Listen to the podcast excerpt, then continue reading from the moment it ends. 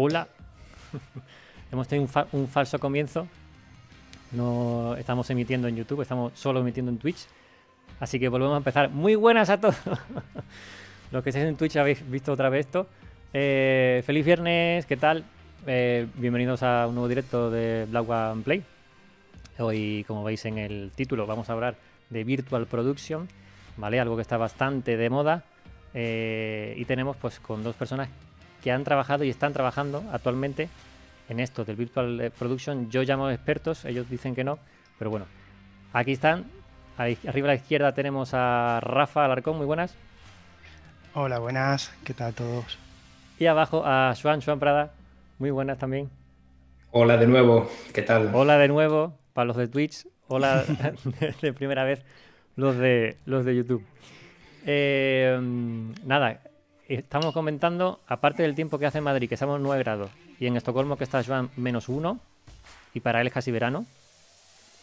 Primavera. Primavera. Primavera, verano. Eh, nada, eh, que empiece Rafa un poco a comentar eh, qué hace, de qué trabaja. Pues, a ver, yo trabajo en Movistar Plus y soy coordinador de diseño de la parte de Biz en la que nos encargamos, entre muchas cosas, a hacer platos virtuales.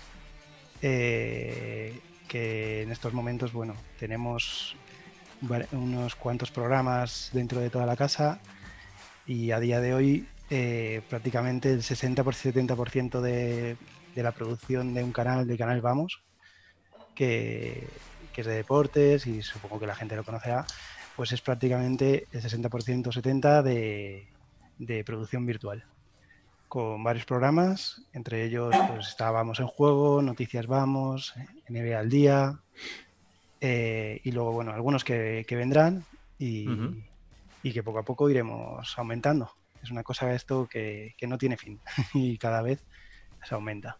Sí, sí. no, no, eh, cada vez y... Y, el confinamiento ha ayudado un poco. sí, también a toda la parte virtual. A todo el tema virtual, sí, sí, yo creo que la gente un poco se ha vuelto loca, eh, sobre todo yo creo que por esto de que no... La gente se ha cansado de las ventanitas, ¿no? Y, necesitan ver un poco más allá que, ventanas en los programas. no sé si te acuerdas, al principio fue un poco así. Hmm. y, esto, que... esto que estamos haciendo, pero en televisión.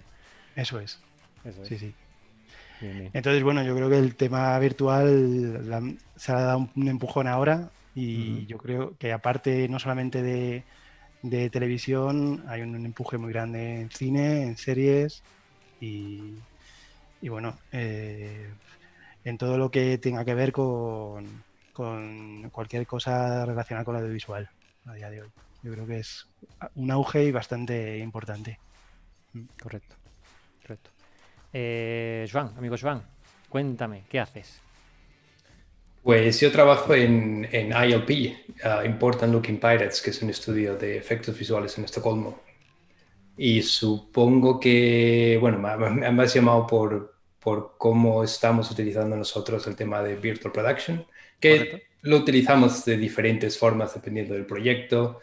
En algunos proyectos tenemos más experiencia, en otros tenemos menos y lo utilizamos de una forma o de otra pero bueno, básicamente lo hemos utilizado sobre todo en las dos temporadas de Mandalorian, primera y segunda, y en, lo hemos utilizado de cierta forma, que podemos hablar luego de ello, y luego hay otros proyectos en los que lo estamos utilizando de otra forma, proyectos que todavía no han visto la luz y que obviamente no vamos a hablar de ellos todavía, pero Quiero decir que estamos utilizando el tema, el tema de Virtual Production de formas diferentes en función del proyecto y en función de las necesidades de cada uno de esos proyectos. Luego podemos expandir un poquito más todo esto si queremos. Correcto. Em, aparte de, parece que Mandalorian ha dado ahí el boom y tal, pero ya se venía haciendo esto en mayor o menor medida. Em, ¿Quién me explica o qué engloba el Virtual Production? ¿Quién, si quiere, vuelvo a Rafa. Rafa, ¿qué puede decir? Y, y la va cortando, ¿vale? Es algo, algo no, está bien, está bien esto porque, porque por ejemplo, eh, yo tengo una visión muy, muy limitada de esto, que es exclusiva y pura de relacionada con efectos visuales, que seguramente sea completamente diferente, exacto. seguramente sea completamente diferente a la que pueda tener Rafa, con lo cual está bien ir saltando así como, como propuestas. Os vais cortando entre vosotros, ¿eh? sin, ningún problema. Sí, no, al final el, tema de producción virtual engloba muchas cosas, no solamente televisión, cine, eh, VFX. O sea, lo que sí que es eh, la, producción virtual es un sitio donde el mundo físico y el mundo virtual se unen y, y se consiguen cosas increíbles mm, más allá de lo que se pueda conseguir eh, de una forma pues con unos costes mayores y, y bastante complejos. Entonces, eh, yo creo que, esto es algo que, irá más y yo creo que, que, debemos de aprovecharlo. Esta es la, idea. Eh, ¿Cómo? Pues yo creo que es el momento de que salga mucha gente y que, que empiecen a desarrollarse bastantes opciones, también no solo por parte de la gente que está desarrollando sus casas de manera indie, sino que también desde otros sitios con bastante más potencial económico se pueda desarrollar para que, para que esto vaya más. Y sobre todo porque se está demostrando que es, un, es algo que, que funciona muy bien, es abarata costes, eh, funciona, eh, funciona en, en, cuanto y tanto pues de las... Eh, visualmente, ¿no? Digamos visualmente, sí. Mm, sí, en cuanto a visual y, sobre todo que cada año va aumentando esa calidad, esa calidad que, que, dentro de nada nos confundiremos en saber qué es lo real y no es real. Entonces, y ahí está el key de la cuestión de todo esto. En ligado a, la potencia gráfica también, a, las tarjetas gráficas en sí, a las tarjetas gráficas. también a los propios programadores que le sacan partido a esas gráficas. Exacto. Digo en el tiempo real, ¿eh? En el tiempo real. Sí, sí, es el tiempo, real. Correcto. Juan, cuéntame. ¿Tú cómo ah, definirías? cuento. Definirlo. Eh, bueno, primero está, está bien una cosa que mencionaste tú nada más empezar. Y es que, que Virtual Production no es algo nuevo ni mucho menos. ¿vale? Eso es importante recalcarlo. Virtual Production lleva de una forma o de otra, por lo que hablábamos antes, porque hay muchas formas de hay muchas formas de utilizar Virtual Production, no hay una sola. Pero, pero hay muchas producciones que llevan años utilizando Virtual Production de una forma o de otra. Lo que ocurre es que sí que es cierto que, sobre todo, gracias a el éxito, digamos, que ha tenido Mandalorian, Ah, se ha puesto, digamos, sobre la mesa de forma muy evidente el potencial de Virtual Production, utilizando las últimas técnicas, por así decirlo, que se han desarrollado para proyectos como Mandalorian y otros similares, ¿no? Entonces, por eso ahora todo el mundo, eh, por eso está en boca de todos ahora, ¿no? Porque digamos que, ha pegado un, portazo muy grande gracias sobre todo a Mandalorian. Ah, pero definirlo, eh, yo lo definiría como Virtual Production es, eh, o, Virtual Production al menos como se ha aplicado en Mandalorian, yo lo definiría como ah, una forma de finalizar planos con efectos visuales directamente en fotografía principal. ¿Vale? Es decir, en lugar de eh, realizar el camino tradicional de se realiza la fotografía principal, es decir, se rueda donde sea, en localización, en plató, donde sea, y posteriormente se añaden efectos visuales, 6, 7, 8, un año después de rodar la fotografía principal, con técnicas de Virtual Production lo que podemos hacer es capturar directamente el día del rodaje, prácticamente un plano final donde estamos incorporando efectos visuales a, ese, eh, a esa fotografía principal.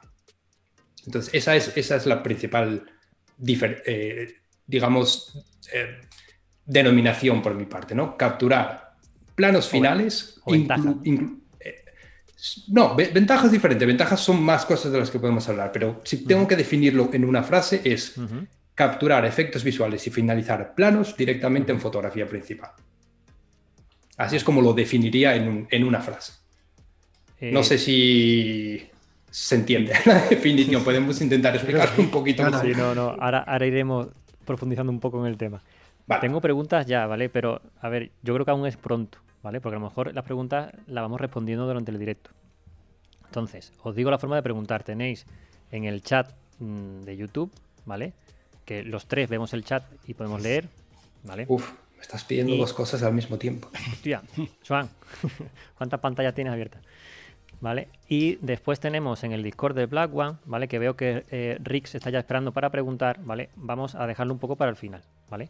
Si queréis eh, entrar en la sala de directos, ¿vale? Los que estáis en el Discord de, de Black One, eh, habéis apuntado al Discord, tenéis una sala de voz que se llama Directos Sala de Espera, ¿vale? Vais entrando ahí simplemente para saber que queréis hacer una pregunta con vuestra voz, ¿vale? Hablar con nosotros en directo, ¿vale? Y yo en el momento que toque preguntar, os cojo y arrastro a, otra sala y, preguntáis en directo, ¿vale? podéis preguntar en directo con, vuestro micrófono o por chat. ¿Vale? Seguimos. Entonces, eh, si queréis, eh, podemos casi definir más o menos qué clase o qué eh, técnicas diferentes hay dentro del Virtual Production. No solamente hay pantallas LEDs, ¿vale? Como, como decía Joan, decir, lleva muchos años haciendo esto, ¿vale? ¿Dónde decir, pues mira, eh, hacer esta técnica o esta cosa, ¿vale? Eh, usar usar em, pantallas, ¿vale? Monitores de campo traqueados o cámaras virtuales en el propio tal, es un virtual production, ¿vale? usar eh, mockup mientras que, el director está con esa cámara virtual es virtual production, ¿vale? ¿Qué clase diferente existe a día de hoy? Pues si quieres, un poco separamos un poco todo, ¿no? Lo que queráis. Y pues enseñamos un poco lo que es la producción virtual conocida con Chroma Key, que es la más conocida, simplemente con un ejemplo que si quieres enseñar. Es un ejemplo hecho con un Real eh, y la plataforma de salida es Pisotope. y, y, es un chroma key como nosotros hacemos los programas de, de Movistar Plus. Es un chroma key con un personaje y no hay nada, no hay, no hay nada corpóreo en este caso. Vale, segundo, cambiar la cámara. Esto es Pisotope. Pisotope, vale. Pisotope. Dentro de todas las marcas, hay un montón de marcas que de empresas como Pisotope, Brainstorm, Biz, eh, Zero Density, hay varias que dan este soporte para poder trabajar Aximetry. también estáis con lo, que yo estoy experimentando. ¿Qué tanto te gusta? Sí, sí. Eh, sí, es la que más, por ahora, la más accesible y la que con la que más con la que más cómodo estoy manejándome, sobre todo porque por las facilidades que dan para, para que tú puedas trabajar en tu casa y, y sin problema. Sobre todo es bastante económica dentro de, todo lo que cuesta tener una plataforma de salida, pues es bastante económica. Eh, mm, si hablas con ellos, te dejan un, el software para poder trastear sin problema con unas con marcas de agua. Para ellos es, un lanzamiento y yo creo que funciona muy bien. Y es la misma idea es una pegatina, tú pones que puedes trabajar con, con un tracking, pero si no quieres trabajar con tracking, trabajas como si fuera un, un espacio, una pegatina en un espacio virtual, en 3D, y a partir de ahí hace los movimientos, siempre con el truquito de, que mira la cámara el, el objeto. Mm. En Ese es el... En este caso, eh, eh, esto no valdría para cine, Joan. No sé si, si, lo has visto ahí en el, en el YouTube. Eh, no lo sé, no, yo creo que no, o no lo sé porque no conozco muy bien el sistema. Lo que ocurre es que yo solo conozco el sistema que utilizamos nosotros realmente, ¿no? Entonces, por eso te decía que mi, que, mi, que mi visión y mi conocimiento es muy limitado en este sentido. Pero... El, el, otro día, eh, eh, ¿cómo era? Mis respuestas son limitadas a las preguntas... Oportunas, efectivamente. Efectivamente. no, eh, pero, a ver, por suerte o por desgracia, eh, el sistema que yo he tenido, eh, que yo he utilizado, aunque solo es uno, afortunadamente tiene, digamos, todo, todo lo mejor, por así decirlo, y todo lo que podrías esperar de un sistema de virtual production. Que en el caso de cine lo que necesitamos es principalmente tres cosas. digamos, por un lado, necesitamos que necesitamos poder ser capaces de crear un entorno virtual que tenga la suficiente resolución y suficiente calidad para ser capturado en cámara. Eso es lo primero. Ah, después, necesitamos que ese entorno que tenemos ahí sea lo más interactivo posible, en el sentido de que podamos manipularlo en mayor o menor medida en tiempo real. No todo se puede manipular en tiempo real, luego podemos hablar de eso si quieres, pero que podamos cambiarlo en función de si hay que tomar una decisión creativa en el mismo momento que se está rodando el plano, que se puede hacer, que se puede decir, quítame este árbol o cámbiame la iluminación, ¿vale? Y tres, necesitamos que la cámara física, porque obviamente cuando está rodando hay una cámara física, que es la que va a capturar a los actores y va a capturar los elementos que sean reales del plano, que esa cámara física se pueda digamos, eh, traducir de forma virtual para que exista parallax, es decir, para que exista un tracking de cámara en tiempo real entre lo que captura la cámara física y lo que se ve en el entorno virtual. Esas son un poco las, las máximas que necesitamos eh, cuando hablamos de, cine o cuando hablamos de streaming o como queramos llamarlo, eh, para, para, para, hacer efectos visuales, ¿no? Uy, congelado. simplemente se ha puesto junto un montón de tecnología ya existente que ha servido. Eh, lo que sí que se han creado son formas de trabajo. Y sí que se han creado pipelines entre todas estas herramientas de, software y de hardware para que todo esto funcione. Pero no es nuevo en sí.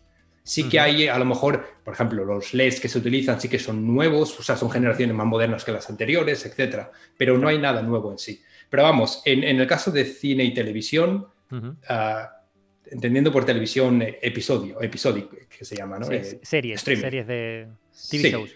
Ah, sí. Eh, esas son, digamos, las, los, los tres o cuatro puntos que, que necesitamos. Buena resolución y buena calidad para capturar en cámara, ah, captura de movimiento de cámara en tiempo real y manipulación de ese entorno en, tiempo real.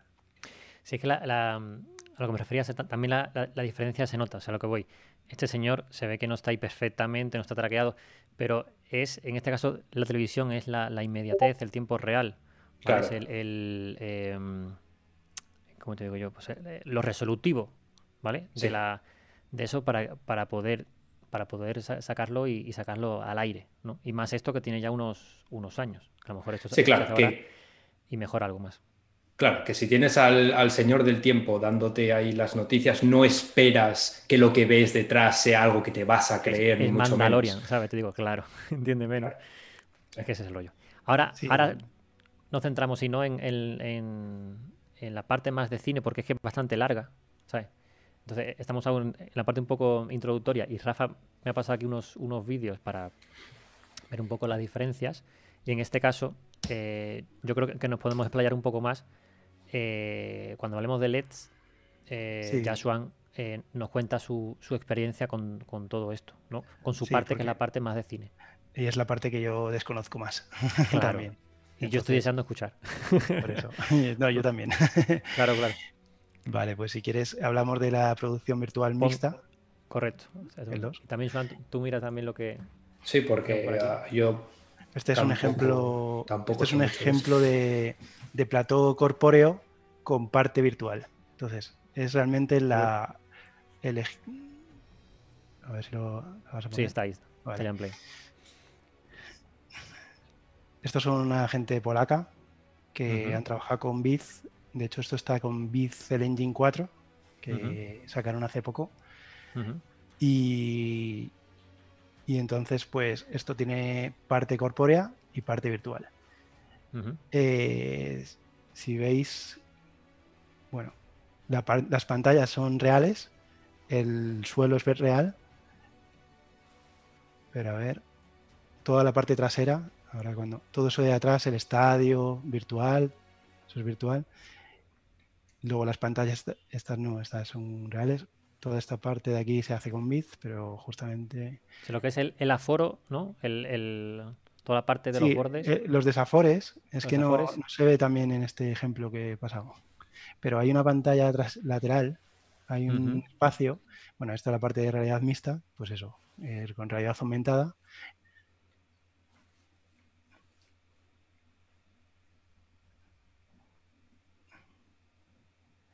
Aquí es que juegan bastante con, con el tema de realidad aumentada y había un ejemplo que es que creía que te lo había pasado y era el que te enseñaban una parte virtual de un desafore del plató. Pero bueno, eh, si, si buscamos más de esta gente, seguro que encontramos alguna cosa más interesante. Mira, este es un ejemplo de también de producción virtual de, con Chroma Key. Estamos viendo ahora aquí un estadio, no, no sé de quién será.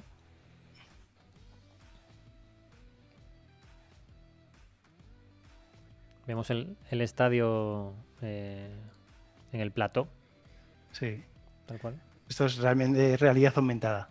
Eh, claro. Correcto. Vale, a ver, voy a, a poner si no el, la distribuida. Sí, Vale. la, producción, la producción virtual distribuida, que es la que una de las que se ha puesto un poco de moda ahora, sobre todo con el confinamiento, para hacer producción remota virtual distribuida. Ahí está. Y esto es un ejemplo Que sales tú ahí. que salgo yo voy haciendo unas pruebas. Y la persona que está en la izquierda, a mi derecha, mejor dicho, eh, está en otro estudio. Podría estar en Barcelona, podría estar en Japón O en Estocolmo. o en Estocolmo. Y podríamos Ahora me he dejado el plató, Rafa, para hacer esto, hombre, con, con Swan. Sí. Y ahí estoy yo con la mesa virtual. Esto es una mesa virtual y no hay nadie. Entonces esto em, se ha utilizado, yo lo he visto en producciones remotas de, de entrevistas, lo que me comentabas de Obama. de. Obama con, con esta mujer, con Oprah. Eso está muy bien hecho además porque tienen un buen tracking, ha funcionado muy bien. Correcto. Y, y yo Oye, las- la, la última keynote esta de, de Apple, eh, Ah, sí. eso estaba hecho con Virtual Production, parece, parecía, ¿no? Al menos a mí me cantaban algunos fondos. Pero ¿no? es que no era, es que no era solo la última. Es que ya llevan, creo que, todo el confinamiento haciendo esto. Sí, sí, sí. Entonces, esto, estos vuelos, estos vuelos, y de repente llegan a una parte y tal. mm, a ver, es postproducido, evidentemente, porque no es directo. Pero no sé de- hasta qué punto, ¿sabes? ¿Tiene virtual o no? Yo lo, yo lo puse como dos minutos y nada más que vi un plano dije, esto es todo virtual. O, sea, o, o es lo que yo pensé, vamos. Pero tampoco experto, lo vi yo- más. Joder, pero yo no lo he visto, ¿eh? No- Sí, las, las keynote de, Sí, presentación hubo uno- este- una hace este 15 año días, no he creo. hecho- Ya, no he hecho caso. no lo he mirado. Sí. Es que eres de Windows, eres de PC. Sí, la verdad que antes era de Mac y me he pasado. Pero bueno, eh, bien.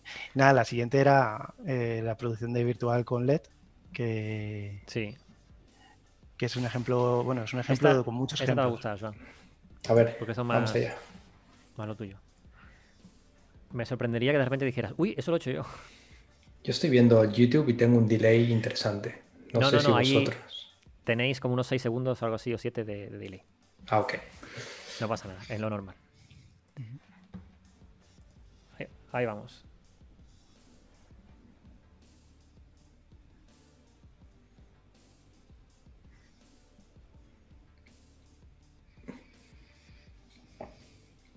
Los comentarios son 7 segundos más tarde.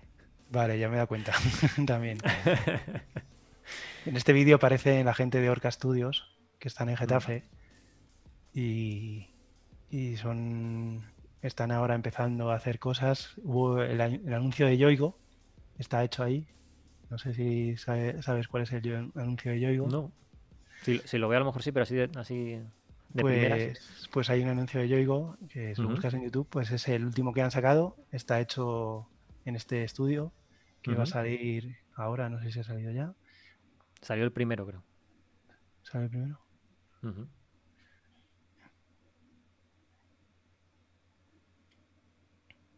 Está muy bien por- porque eh, hay diferentes tamaños, desde pantallas LEDs casi casi como la de Mandalorian enorme- enormes, Sí, hasta pantallas más pequeñas. Pequeñas, entiéndeme. sí. O sea, no Sí, hay luego, ningún bueno, 55 pulgadas, pero Con el Set mucho Station, más grandes.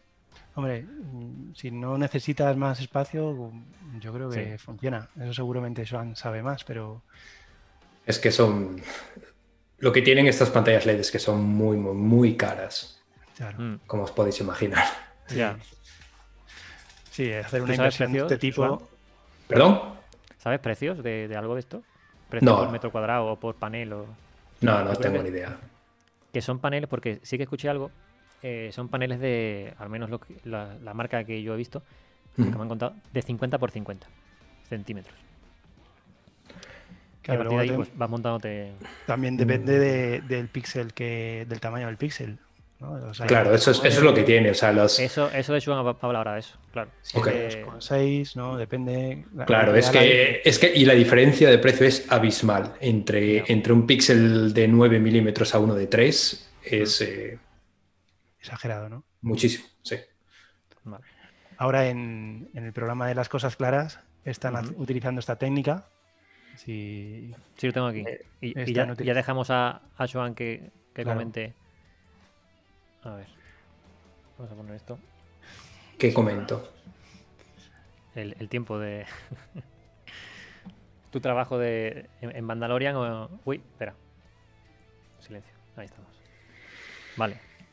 ¿Este hombre realmente está en un croma, Rafa, o dónde está? no, es esta con pantalla, tanto arriba como abajo. Abajo es una pantalla LED, creo que también, no estoy seguro. Y la parte de trasera sí que es una pantalla LED. Y luego todo el resto es Set Station, de una extensión de- del, del entorno. Sí. Y esto está a día de hoy funcionando en televisión española. Mm, Lleva un poquito y la verdad que, que con- yo lo creo con buenos resultados y dentro de, de lo que... eh, vamos, yo estaba bastante expectante de- para cómo iba a quedar y, y funciona bastante bien. Es verdad que tienen que salvar el tema del suelo. Que el Y suelo, el de la pues, esquina de la derecha, que, te- que subiendo el Sí. pico de la esquina. Sí. Claro, ese, es el, ese, ese- ese tiene pinta que es hasta donde se acaba la pantalla. Sí, sí, sí, sí, no. Veo aquí, voy a coger el ratón, veo aquí el, el- los 90 grados, ¿vale? ¿Vale? De, de la pantalla. De la pantalla, sí, justo. Sí, ahí yo creo que todavía hay cosas que mejorar seguramente que, que con ello lo, lo consigan, pero, pero bueno, eh, les da bastante posibilidades para hacer bastantes cosas. O sea, dentro de. Con una pantalla LED eh, da ese efecto parallax y esa integración sin recurrir a un chroma key que, pues eso, al final tienes que tener una buena integración. eh, Iluminación, de todo. iluminación, Y aquí al final también se está integrando Sí. con esa luz que está dándole ese, esas pantallas LED. Correcto. Mm. Eh, Juan, amigo, Dígame, turno, tu turno. mi turno. Cuéntanos. Sí, porque yo escuché. eh, bueno, Joan, tú has contado eh, a qué te dedicas, dónde trabajas, pero no has contado tus eh, otros proyectos. Puedes hacer publicidad. Puedo hacer publicidad. Puedes Ah, hacer vale. tranquila. Hablamos de, eh, de, mi tu web de Elephant, de supongo, tu- ¿no? O de Elephant, o de, o de lo de las. las em, que no me acuerdo del nombre, joder. Lo de las bolas HDR. No, pues yo, bueno, algunos seguramente ya lo sabrán, pero tengo una web que se llama elephantbfx.com, donde, ah, bueno, tiene ya como, como 10, 11 años, una cosa así, donde me dedico principalmente a formación y divulgación, si queremos ponerle un nombre repipi, Ah, pero sobre todo formación y algunos artículos y alguna cosa sobre efectos visuales que llevo haciendo desde hace 10 años así. Y supongo que lo hice porque recientemente he publicado un podcast, que cuando digo podcast soy yo dando la chapa durante hora y media. Me sorprendió que no cortaste en ningún momento. No, O no se notó. Te- no, no, seguramente no. Beber agua. Un, un segundo que bebe, a beber agua. Bebías agua, pero sin cortar. Sí, no, yo no, es que no hago ediciones y cosas de esas, eso Que no, que suena no, muy mal y es cojonudo, aparte es mucho curro. Eh, no, pero eso, que, que puse un podcast hace, no sé, hará un mes, una cosa así, no, no hace mucho más, donde hablo de, de- de Virtual Production y, es- y especialmente de- del trabajo en Mandalorian relacionado con Virtual Production, por si alguien quiere echarle un ojo, porque como digo, es una hora y media dando la chapa. Eh, con un montón de datos técnicos y procesos y demás. O sea Sí, que sí. si a alguien le interesa, que le eche un vistazo, que lo tengo ahí en mi página web. Seguro que es muy interesante. Sí, sí, sí. Bueno, yo lo escuché eso entero, ya- digo. Tal cual. Bueno, y no sé, pero ¿me habéis preguntado algo? O... Cuéntanos de Mandalorian, por ejemplo. Lo que tú sabes, Sí. Mandalorian, o tu trabajo en particular, ¿vale? Porque como tienes otros proyectos eh, y no se pueden contar, ¿vale? Al Sí. menos este, eh, porque yo te escuché en el podcast hablar de muchos datos técnicos que a mí me encantaron. Es más, yo Ujú. tengo, tengo por aquí apuntado algún dato, Sí, sí. eh, o casi todos. Eh, incluso me has pasado un eh, blog o un magazine digital de la Asociación Americana, ¿no? De... Ah, sí, de, American Society of Cinematographers, sí. Sí, está muy bien porque... porque completo, ¿eh? Ah, es, sí, y además es muy, muy, eso es muy importante, porque el tema de Virtual Production en cine o en, televisión no solo es extremadamente importante para efectos visuales, sino que es extremadamente importante para todos los que forman parte de la fotografía principal, porque como decíamos antes, el objetivo primario de eh, Virtual Production, además de ahorrar costes, es capturar todo en fotografía principal. Entonces, lo bueno que tiene esto, y por eso hay un artículo tan importante en, la Asociación de Cinematógrafos de, Estados Unidos, es porque, claro, ahora los cinematógrafos, los operadores de cámara, los iluminadores, toda la gente que trabaja en el set, ahora tiene que estar muy involucrada en efectos visuales, que hasta el momento no era así. porque ahora son ellos los que van a tomar las decisiones sobre los efectos visuales, cosa que no estaba ocurriendo hasta el momento. Y eso lo cambia todo. Eso es lo más importante de todo. Porque ahora vas a tener a un, director de fotografía trabajando en el set que va a mirar a través de la cámara o en las pantallas y va a decir, ah, ah, ese fondo virtual vamos a cambiar la iluminación de ese fondo virtual, vamos a cambiar esa roca, o vamos a cambiar ese árbol, o vamos a mover estos elementos, o vamos a componer el plano de otra forma. Antes un director de fotografía no tenía nada que decir en eso, porque él rodaba la fotografía principal y ocho meses después el plano se acababa en un estudio de efectos visuales de una ciudad a 15.000 kilómetros de donde vive esa persona. ¿Sabes? Con lo cual estaban completamente desincronizados de eh, esa, ese, ese apartado creativo que venía después de que acabara su trabajo. Ahora no, ahora es donde ellos van a tomar las decisiones directamente cuando se rueda. Y por eso es súper importante para todos los involucrados, a la gente de postproducción, pero también a la gente que está trabajando en fotografía principal. Eso es muy, muy importante. Es un trabajo más en grupo ahora, ¿no? Eso es, eso es. Y, de hecho, mira, tú, por ejemplo, en general, cuando le preguntas a, a la gente que trabaja en set, muchos de ellos dicen que no les gustan los efectos visuales. Y, la razón por la que no les gusta es porque no los comprenden. Porque para ellos es una caja negra donde ellos acaban de rodar y 12 meses después o, 14 meses después aparecen los efectos visuales de la nada. ¿no? Entonces es una caja negra para ellos. Por eso dicen que no les gustan, porque no los comprenden y no tienen control sobre ellos. Estas nuevas técnicas, espero que haga que, que se vean más involucrados, que vean que son parte de ese eh, eh, ¿sabes? Esas cientos de personas trabajando en efectos visuales, porque ahora van a ser parte de ello, van a poder tomar decisiones. Eh, mm. entonces yo creo que mm, yo creo que va a ser muy bueno para, todos los que estamos trabajando en cualquiera de las etapas, no solo en postproducción. Que ya no se llamará postproducción, porque ahora ya es como preproducción, ¿no? Está dentro. Sí, lo decía eh, Rafael en, el, chat. Claro. Ah, sí.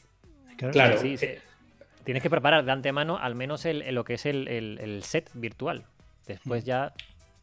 Eso es, claro. Ahora vas a necesitar tener eh, los elementos que generalmente producirías para postproducción en preproducción porque vas a necesitarlos en producción.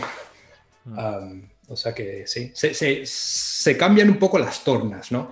Porque eh, es cierto que hay gente que está un poco preocupada, que dice, no, pero ahora vamos a tener menos trabajo la gente de efectos visuales porque las cosas van a rodar en cámara y es, no, no, simplemente se invierte en las tornas, pero, pero vamos a tener que hacerlo igual. Simplemente lo vamos a hacer en una época diferente a cuando normalmente estamos acostumbrados a hacer.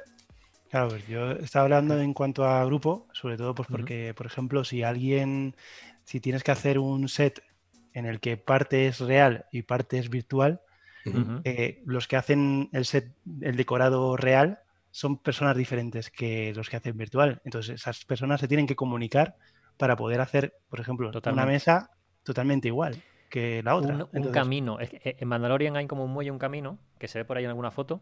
Sí, eso, lo hicimos nosotros, además. Tal cual, o sea, que, el camino es real, físico, está allí en el suelo del, del ETE y después te ves en la pantalla que sigue, ¿vale? Era como un muelle, un camino, no sé qué era, así. Sí. Y, sigue, sigue perfectamente. Y tengo una foto aquí, eh, os la voy a poner para, para que lo veáis también vosotros, que me hace bastante gracia, porque incluso así, que esto es una foto normal, cuesta ver qué es lo que es el real y qué es lo que es el plató. ¿Vale? Lo voy a colocar. Que es con la, con la nave esta que tiene mando, ¿vale? Que, es bastante antigua. Razor Crest. Justo.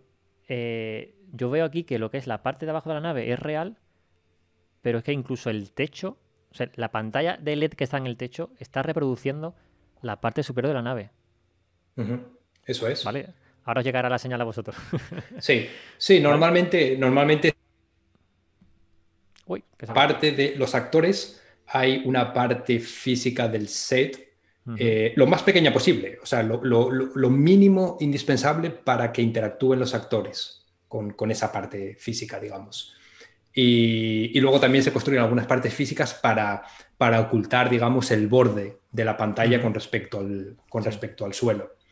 Eh, pero sí, sí, claro. De hecho, es en el set hay muchas veces que pierdes completamente la conciencia de dónde estás y te piensas que estás en un sitio de verdad. Es tan inmersivo. Eso es una buena experiencia para vivir. Porque vosotros, en la, foto de esta Swan, por ejemplo, que veo en la parte superior los foquitos y tal, eh, entiendo que hay muchos, muchos, muchos planos, o casi todos, los que desaforan por arriba, que os toca borrar, ¿no? Eh, bueno, sí. Em, bueno, tampoco tantos. O sea, normalmente solo se ruedan los planos con técnicas de Virtual Production que se sabe que van a funcionar con esa técnica. ¿Vale? Si es un plano que por lo que sea no funciona, no se hace con esa técnica, se hace de otra forma. Pero si la cámara sube, imagínate que tiene un paneo vertical. Sí, pero mira, mírate la serie y seguro que no encuentras ningún plano como ese. Y si Voy por el capítulo 3 de la segunda temporada. Vale, no hay ningún plano así de brusco. Luego, si queréis, hablamos de por qué no. Eh, pero no, no, no, hay movimientos de cámara, ah, digamos, que cubren un área muy grande como para ir, digamos, desde el centro de la pantalla hacia arriba del todo. Claro pero sí que hay a veces que arreglar. O sea, no todos los planos que se ruedan en Virtual Production son 100% finales. Hay algunos que hay que arreglar según qué cosas, como por ejemplo si se ve el corte eh, entre el suelo y la pantalla, eso sí que habría que limpiarlo. y, luego hay otros planos que por lo que sea se piensan que pueden funcionar y luego al final no funcionan y hay que recrearlos o repetirlos con efectos visuales tradicionales. Pero, pero, pero en general eh, o sea, digamos, el que salga 100% en fotografía principal, perfecto. Y hay muchísimos que sí, pero hay muchos otros que no. Se ha llegado el caso, Joan, se entiéndeme, eh, como tú has dicho, estás grabando, ¿vale? Y lo que hace 100% con, fotografía final y que queda así. Pero hay un momento que, se, que algo se, molesta, se ve el borde y tal. Eh, vosotros tenéis que recrear ese fondo otra vez. O, o, una parte, me da igual. Realmente hay alguien, hay algún aparato grabando ese, ese fondo, entiéndeme, no sé si entiendes el concepto, ese fondo limpio, ese clean plate, eh, para pasárselo a postproducción después, os pasan todo el, Unreal, o sea, ¿cómo macheáis si tenéis mm. que cambiar algo? ¿Entendéis? Sí, mira, ponte en el peor... A ver, si esto está planificado de antemano es muy fácil, mano. Ponte que ruedas el plano, piensas que lo has capturado todo en fotografía principal y estás súper contento, y cuando eso lo llevas a postproducción, al estudio de efectos visuales, te das cuenta de que algo falla, ¿vale? Entonces, ¿qué se haría ahí? Se trataría, digamos, como si fuese un plano rodado en, cualquier otro sitio. Se haría un, mate, una máscara del personaje o de lo que fuera, para eliminar el fondo que se ha rodado con Virtual Production. Y después se sustituiría, efectivamente, se sustituiría por el, por el fondo virtual. ¿Qué ocurre? Que ahora el fondo virtual ya no lo tenemos que hacer porque ya está creado en algún sitio, porque se ha puesto en esa pantalla, con lo cual va a venir de, Unreal o va a venir de Maya o de donde sea que se haya hecho. Y simplemente tendríamos que ponerlo ahí. Además, ¿qué vamos a obtener? Vamos a obtener que la iluminación en sí del personaje va a ser perfecta. No va a ser como cuando lo haces con un green screen que, las, que estás iluminándolo con, con, luces de plató, sino que ya va a estar iluminado en ese entorno, con lo cual la integración va a ser perfecta. Entonces, aun siendo un marrón que no se esperaba que hubiera que hacerlo, va a ser mucho más fácil que en otras circunstancias. Claro, pero ese, eh, entiendo, no sé eh, la técnica, pero entiendo que a lo mejor incluso guardan o graban el, eh, datos de tracking de cámara, datos, estos datos, para que tú tengas que hacer después en postproducción un tracker. ¿Me entiendes? Decir, mira, eh, quiero cambiar el fondo, vale, pero toma el dato de la cámara que yo lo tengo guardado, que he guardado, lo he guardado, yo qué sé, en, TXT, ¿sabes? Porque al final, sí, sí, no, no, eso, todo, eso lo tienes, claro, toda esa información la tienes guardada, sí. O sea, la cantidad de datos, datos, digo datos, no vídeo, ¿eh? Datos que se tienen que guardar en, la, en la serie. Sí, claro, pero, pero vamos, eso es cualquier, cualquier película, cualquier serie, la cantidad de datos que se generan en un solo día es bueno, descomunal. No, no, sabría darte números, pero. Ahí está el, data. ¿Cómo se llama? Data. ¿Cómo se llama el, tío que se dedica a eso? Eh... Pues no sé. Wrangling o es otra cosa? Oh, Data Wrangler. No, no, eso es diferente. Eso es Data Wrangler es quien captura la ya se cortó.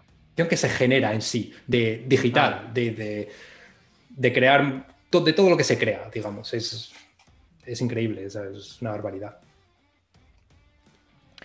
Yo tenía aquí apuntado también, a ver, déjame que me saque aquí el... Bueno, estamos hablando y he dejado yo puesto aquí la, la pantalla. El... ¿Dónde lo tengo? A ver si no hago aquí una aliada. Todos los datos porque... Sí, vale, se usó LED aquí, pero sí que se ha, usado LED en otras películas que tú nombrabas en, tu podcast. A lo mejor no haciendo un, volume, ¿vale? O sea, no haciendo ese mega volumen, pero que nombrabas como Gravity, eh, Rose One y eh, Interstellar y tal. sé ¿qué, diferencia o qué tamaño, sé, qué diferencia hubo entre estas películas y, la serie Mandalorian? Eh, no, sí, lo que decíamos antes, LED screens se llevan utilizando un montón de años. La diferencia principal es que ahora, por primera vez, se pueden capturar en cámara. Antes no se podían capturar en cámara.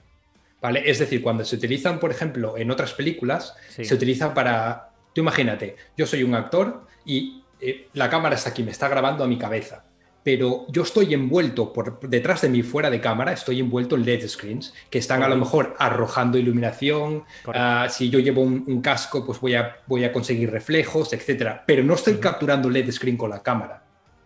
Porque hasta no hace mucho, hasta Mandalorian prácticamente o algún otro proyecto, no era posible.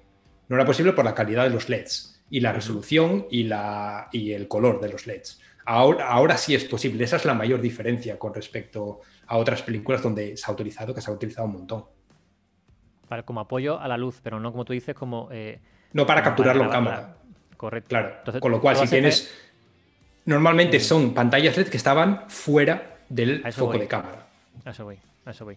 Porque en, la propia eh, Mandalorian, en el, en el cómo se hizo, eh, venía algo eh, de, del, libro de la selva, creo que era, em, que se veía como una manada de eh, animales, no vi cuál era, pasando al lado de, de Mowgli y le daban luz y era una pantalla grande que era para dar esa sensación de luz o sombra en la, en la, cara. O por ejemplo, cuando va caminando por la jungla, pues también se hacía, ¿no? Tenías eh, vídeo, digamos, en las pantallas LED de árboles donde pasaba la luz entre sombras, las hojas, los troncos de los árboles, todo eso. Entonces, eso sirve para arrojar iluminación en el personaje, en el actor en este caso, pero no para grabarlo directamente.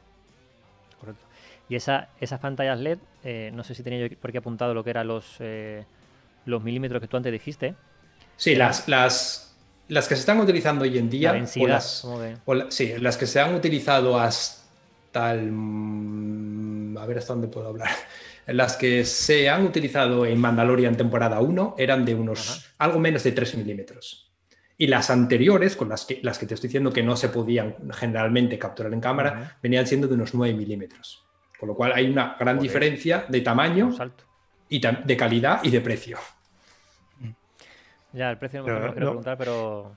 Pero también será un poco oferta-demanda, ¿no? Dentro de un tiempo, eh, cuando más demanda haya, bajará el precio. Sí, sí. Y, además que seguramente la siguiente generación de estos LEDs sea todavía más pequeña, con más resolución y con mayor rango dinámico, que serán también más caras seguramente, pero mejores. Pero de todas formas sigue siendo más barato que irse a rodar a los sitios que hubiera ido, hubiéramos tenido que ir a rodar Mandalorian, obviamente. Correcto.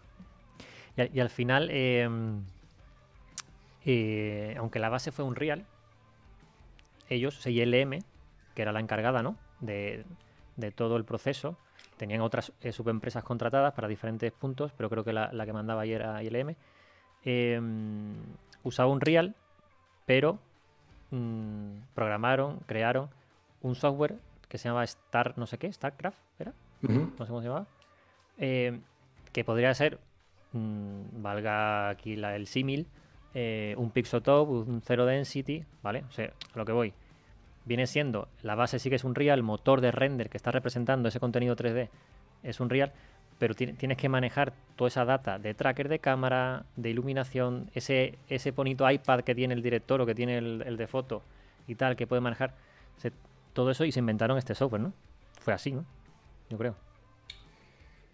Sí, eh, a ver, es importante decir una cosa. No todo lo que se utiliza en los LED screens como fondos viene de Unreal, ¿vale? No todo, porque no todo necesitas ser manipulado en, tiempo real, ¿vale? Y, entonces, el contenido que se muestra en las pantallas puede que venga de Unreal, puede que simplemente sea fotografía ¿vale? Fotografía de altísima resolución que se proyecta, eh, vídeos en plan time-lapse, lo que sea, incluso renders realizados en cualquier otro motor de render offline y que se ponen ahí.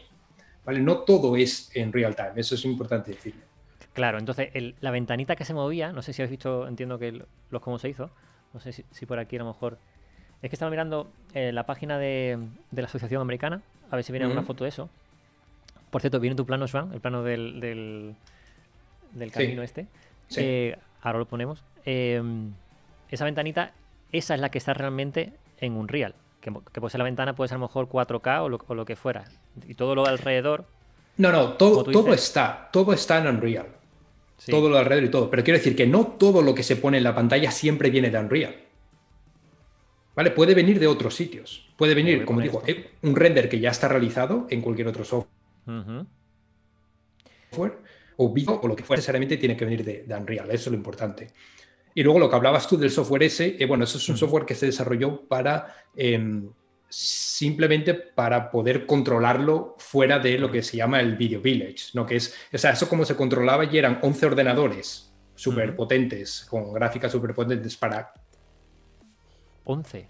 11, sí, para llevar toda esta información a las pantallas LED, pero después había una interface que era en un iPad para que el, director de fotografía o quien fuera pudiese controlar los controles que los operadores de ILM exponían a esta gente, ¿no? en plan de controlar intensidades de luz, rotación, etcétera. Todo lo que se puede hacer sobre tiempo real, había una interface para controlar esto. Mira, si, te fijas en la, pantalla en el YouTube, ¿vale? Aunque haya unos segundos de delay, eh, tu plano este, del, o el que digo yo, que yo creo que es tu plano, eh, ves que aquí, justamente detrás de mando, sí que se ve lo que es el, mundo, ¿vale? Pero aquí a la derecha hay un corte y solo se ven nubes. ¿Vale? A la derecha. Vale, sí. No sé, no sé si lo ves, como, lo con un delay de unos segundos. Sí, sí, sí, sí. Es que tengo el ratón aquí. Eh, claro, lo que se ve en pantalla es justamente del corte hacia adentro, o sea, lo que es el mundo de Unreal. Claro. ¿Vale? Claro, y esto es simplemente de apoyo de iluminación. Claro. Eh, claro, claro. O sea, obviamente la pantalla estas son casi 300, 270 grados, una cosa así. Es casi, casi una esfera entera, digamos. Eh, pero claro, no todo está capturado en cámara todo el tiempo. ¿vale? Si tienes plano medio donde ves la, yo qué sé, el pecho de Mandalorian y la cabeza, em, lo que estás capturando en cámara es justo lo que, lo que capta, digamos, el, el foco de la cámara, pero todo lo que está fuera sigue contribuyendo a la iluminación, los reflejos y todo eso. Y de hecho, eh, hay un sistema que funciona muy bien, que es parte de Unreal, que eh, lo que hace es bajar la resolución de lo que no se ve en cámara para poder mover lo que sí se ve en cámara en tiempo real, porque si no, no se puede mover. Estamos hablando de 20.000 píxeles por, por 4.000 píxeles, una cosa así que obviamente Unreal no puede mover eso en tiempo real. Sí, eran... Eh, eran tres imágenes de 4K, si no me equivoco, y luego otra más en la pantalla del techo. Justo. Que, claro, para mover eso. Y decías. Claro, eso no se puede mover en tiempo real. Con lo cual existe la cámara, la, técnica esta de cámara frustrum, que es solo se muestra en tiempo, en, buena calidad lo que ve la cámara. Lo que no ve la cámara lo baja de resolución. Pero sigue siendo bueno para iluminación y para reflejos.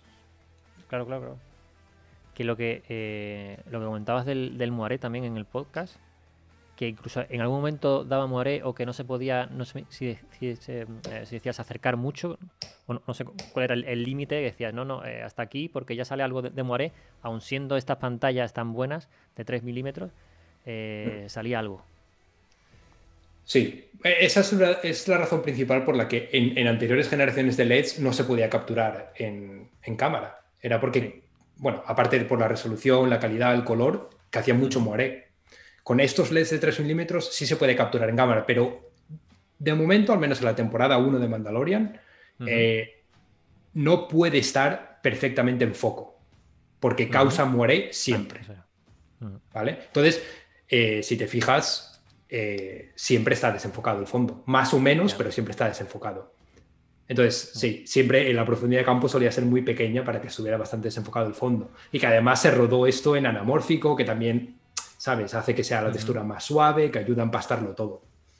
Pero sí de, momento no puede estar, es una de las limitaciones de esta técnica, no puede estar el fondo 100% en foco. Justamente eso, en las cosas claras, aparece donde nota ese píxel. Claro. Porque además yo creo que no hay tanta distancia entre el personaje y, y la pantalla para conseguir esa profundidad de campo. Entonces yo creo que por eso se nota ese píxel que estás comentando. Y la mm, Mandalorian en este caso se grabó con una Harry Alexa LF, ¿no? Sí, Alexa, Alexa con las, LF, Con las Panavision. Con las Panavision estas, eh, que son las... Que eso es, es, lo mismo, no es una decisión sobre todo de textura y son lentes anamórficas que hace que todo se mm. empaste más y sobre todo eh, por nostalgia, ¿no? Porque esas son las mismas lentes que utilizaron para grabar las, las, las originales de Star Wars. Entonces de ahí viene todo esto. Viene del, del rollo, vamos a intentar que tenga la misma textura que las, que las anteriores. En la nueva versión, en la nueva temporada ¿no? de Mandalorian, creo que el píxel del, LED lo habían mejorado.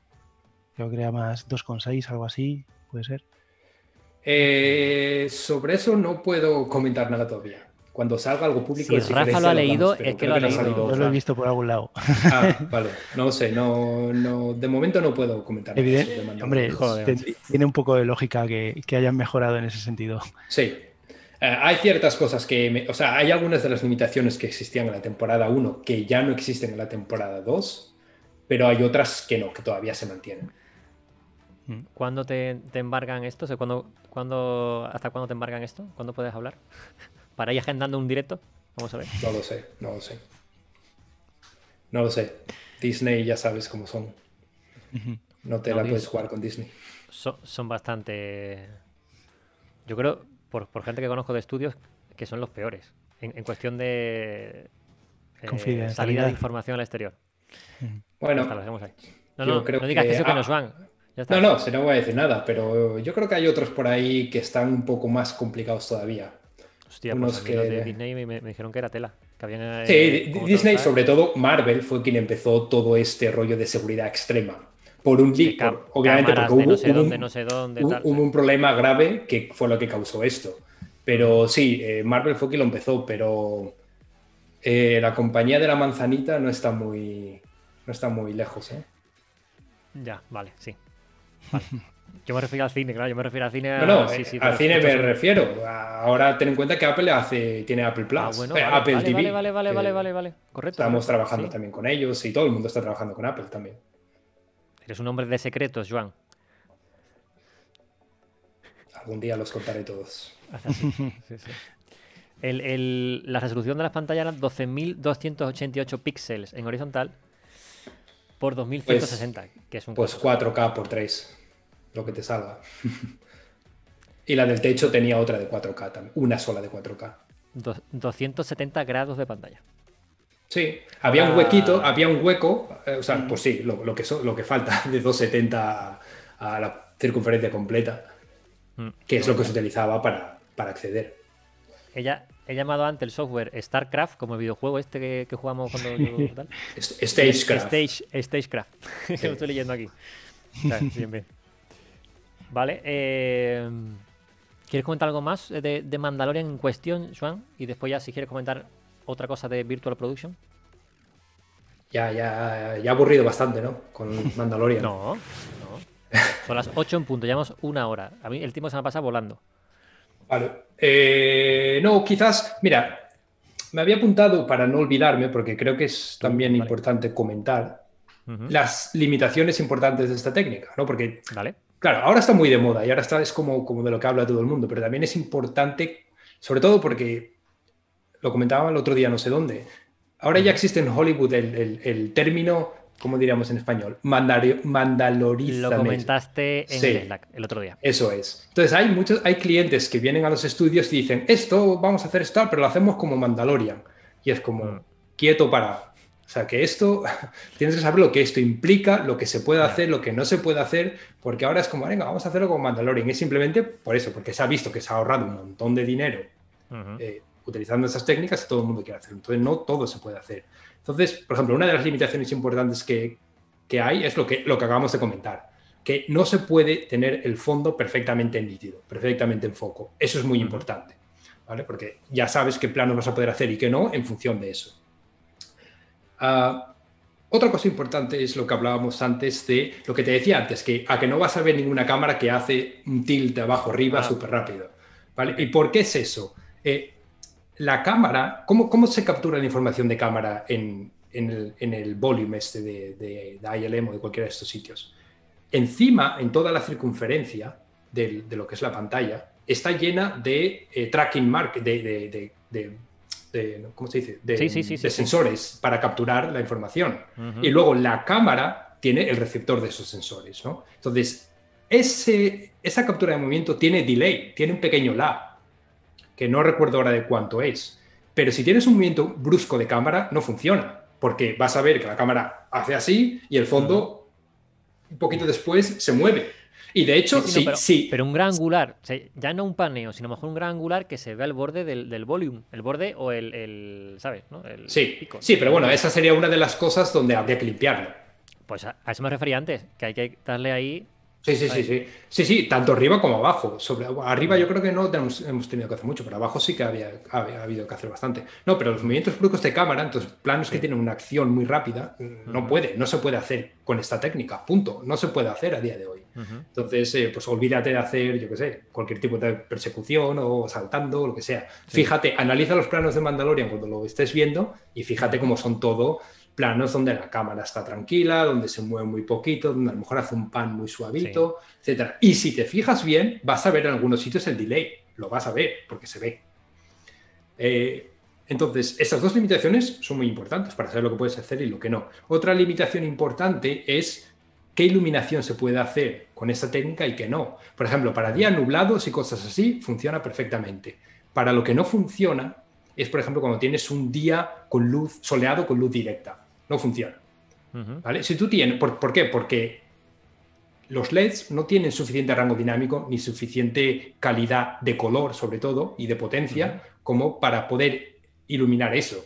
Es decir, sí podrías poner un entorno, digamos, soleado, pero las sombras que causarían en el personaje y en el set físico que viene del sol ese que va a estar en la pantalla no son buenas, no, es capaz de crear buenas sombras. ¿Vale? Eh, buenas sombras de luz directa. Con, luz, como decía antes, un día nublado y tal, funciona muy bien. Eso es muy importante. También con situaciones eh, lumínicas muy bajas tampoco funciona muy bien. Entonces, si estás dentro de una cueva y hay una antorcha que es la que ilumina el entorno, eso tampoco funciona. ¿Vale? me estoy acordando de, dos episodios de la segunda temporada. La del cowboy. Sí. Que es un desierto con sol a tutiplén. Claro. Que no, no sé si podrás hablar de ello porque es de la segunda temporada. No. Y después otro, y después otro de la cueva helada, creo que es el capítulo 2 o 3, con el, que, el personaje que no dice aquí ningún, ningún avance a nadie, a ver si no tal, pero eso es una cueva también. Entonces, todo esto que me estás comentando también es válido para la temporada 2 o la temporada 2 ya se ha mejorado esto que me estás comentando. Y, de momento esto, no se... Eh, con la tecnología actual no se puede hacer esto que estoy hablando. Ok. Ya está, sin más. Y luego, por ejemplo, también, eh, también es muy importante saber que no todo lo que se ve en las pantallas LEDs es 100% real time, ¿vale? Que no puede llegar el director de fotografía y de repente decir, quiero cambiar esta iluminación al 100% por otra cosa completamente diferente. No todo se puede hacer. Por ejemplo, en el tema de iluminación, pues tú podrías rotar el, contenido de la pantalla para decir que la luz, en lugar de venir por la derecha, venga por la izquierda, o, ah, pero no podrías, eh, o incluso la exposición, pero la elevación, por ejemplo, eso no podrías hacerlo. Tendrías que hacerlo y recalcular otra vez la iluminación en Unreal y hacer el bake. No, no todo es en tiempo real. Va a quedar todas las sombras de, de la escena. Claro entonces es importante saber qué limitaciones existen, qué se puede hacer y qué no se puede hacer y sobre todo saber que no todo se puede hacer. ¿Vale? Por ejemplo, Mandalorian en la temporada 1 uh, se hicieron 4.000 planos de efectos visuales independientemente de lo que se rodó con, con Virtual Production. O sea que todavía la forma que más se va a usar durante mucho tiempo de eh, hacer efectos visuales es de forma tradicional no con Virtual Production. Virtual Production es una técnica más que funciona muy bien para según qué planos, pero para muchos otros no funciona. Entonces, importante educar un poco a los clientes en este sentido. Y que la gente se, tranquilice. Sí. Los, los, los Edu y los, y, los compañeros del Slack que se relajen que aún tienen trabajo. Em, vale. Em, yo voy a abrir un poco, si queréis, el turno de preguntas o si queréis comentar algo más de Virtual Production en general o de Mandalorian en particular. Eh, para que la gente vaya preguntando tanto por el chat como si queréis por, eh, por voz en el, en, el, en el Discord. Ya hay muchas preguntas, ¿vale? Había unas cuantas preguntas. Preguntaba Racial al principio del todo, que le mandé casi callar, que decía, em, el tema de las pantallas LED sería, podrían cambiar, bueno, o sea, por un entorno de luces sin que sean pantallas como tal, no entiendo mucho esto, eh, o es imprescindible que la cámara coja los enfoques del fondo y demás. No entiendo muy bien, no sé si he entendido. ¿Tenéis la pregunta ahí en el chat? Al principio del todo, no sé si habéis visto ahí. ¿Lo leéis? Ah, supongo que se refiere. Hombre, si, si no necesitas capturarlo en cámara, sí. Es un poco lo que hablábamos antes, ¿no? Lo como se utilizaban antes las pantallas LED. Si quieres utilizar eso para crear iluminación o reflejos en, el actor o en el set, sí. Pero si lo tienes que capturar en cámara, obviamente no. Necesitas una pantalla para ver lo que quieres mostrar para capturar. Aquí preguntando sobre, sobre curso gratis. Hoy no es Jonathan Cortés, ya fue la, semana pasada, que está por ahí. Un saludo a Jonathan. Es que como es y no más, Santo Tomás. ¿Eh, Black Friday, como es Black Friday. Eh, es verdad que debería haber cambiado los días. Haber hecho lo del viernes pasado hoy. Sí, sí. Eh, vale, Racio está preguntando, que ya comentamos que, ahora se trabaja en preproducción. Ah, lo que hemos dicho antes. Bien, claro, ha dicho que sí, se trabaja en producción todo el tema de set, pero que después la gente de Postpo sigue teniendo esos 4.000 planos que comentabas. ¿no? Eh, para estos rodajes se puede usar cualquier cámara o hay alguna más adecuada para ello. El amigo Manuel López, amigo Digital Frozen para los viejos del lugar. No te llamo a ti viejo, ¿eh? me, llamo a mi viejo Manuel.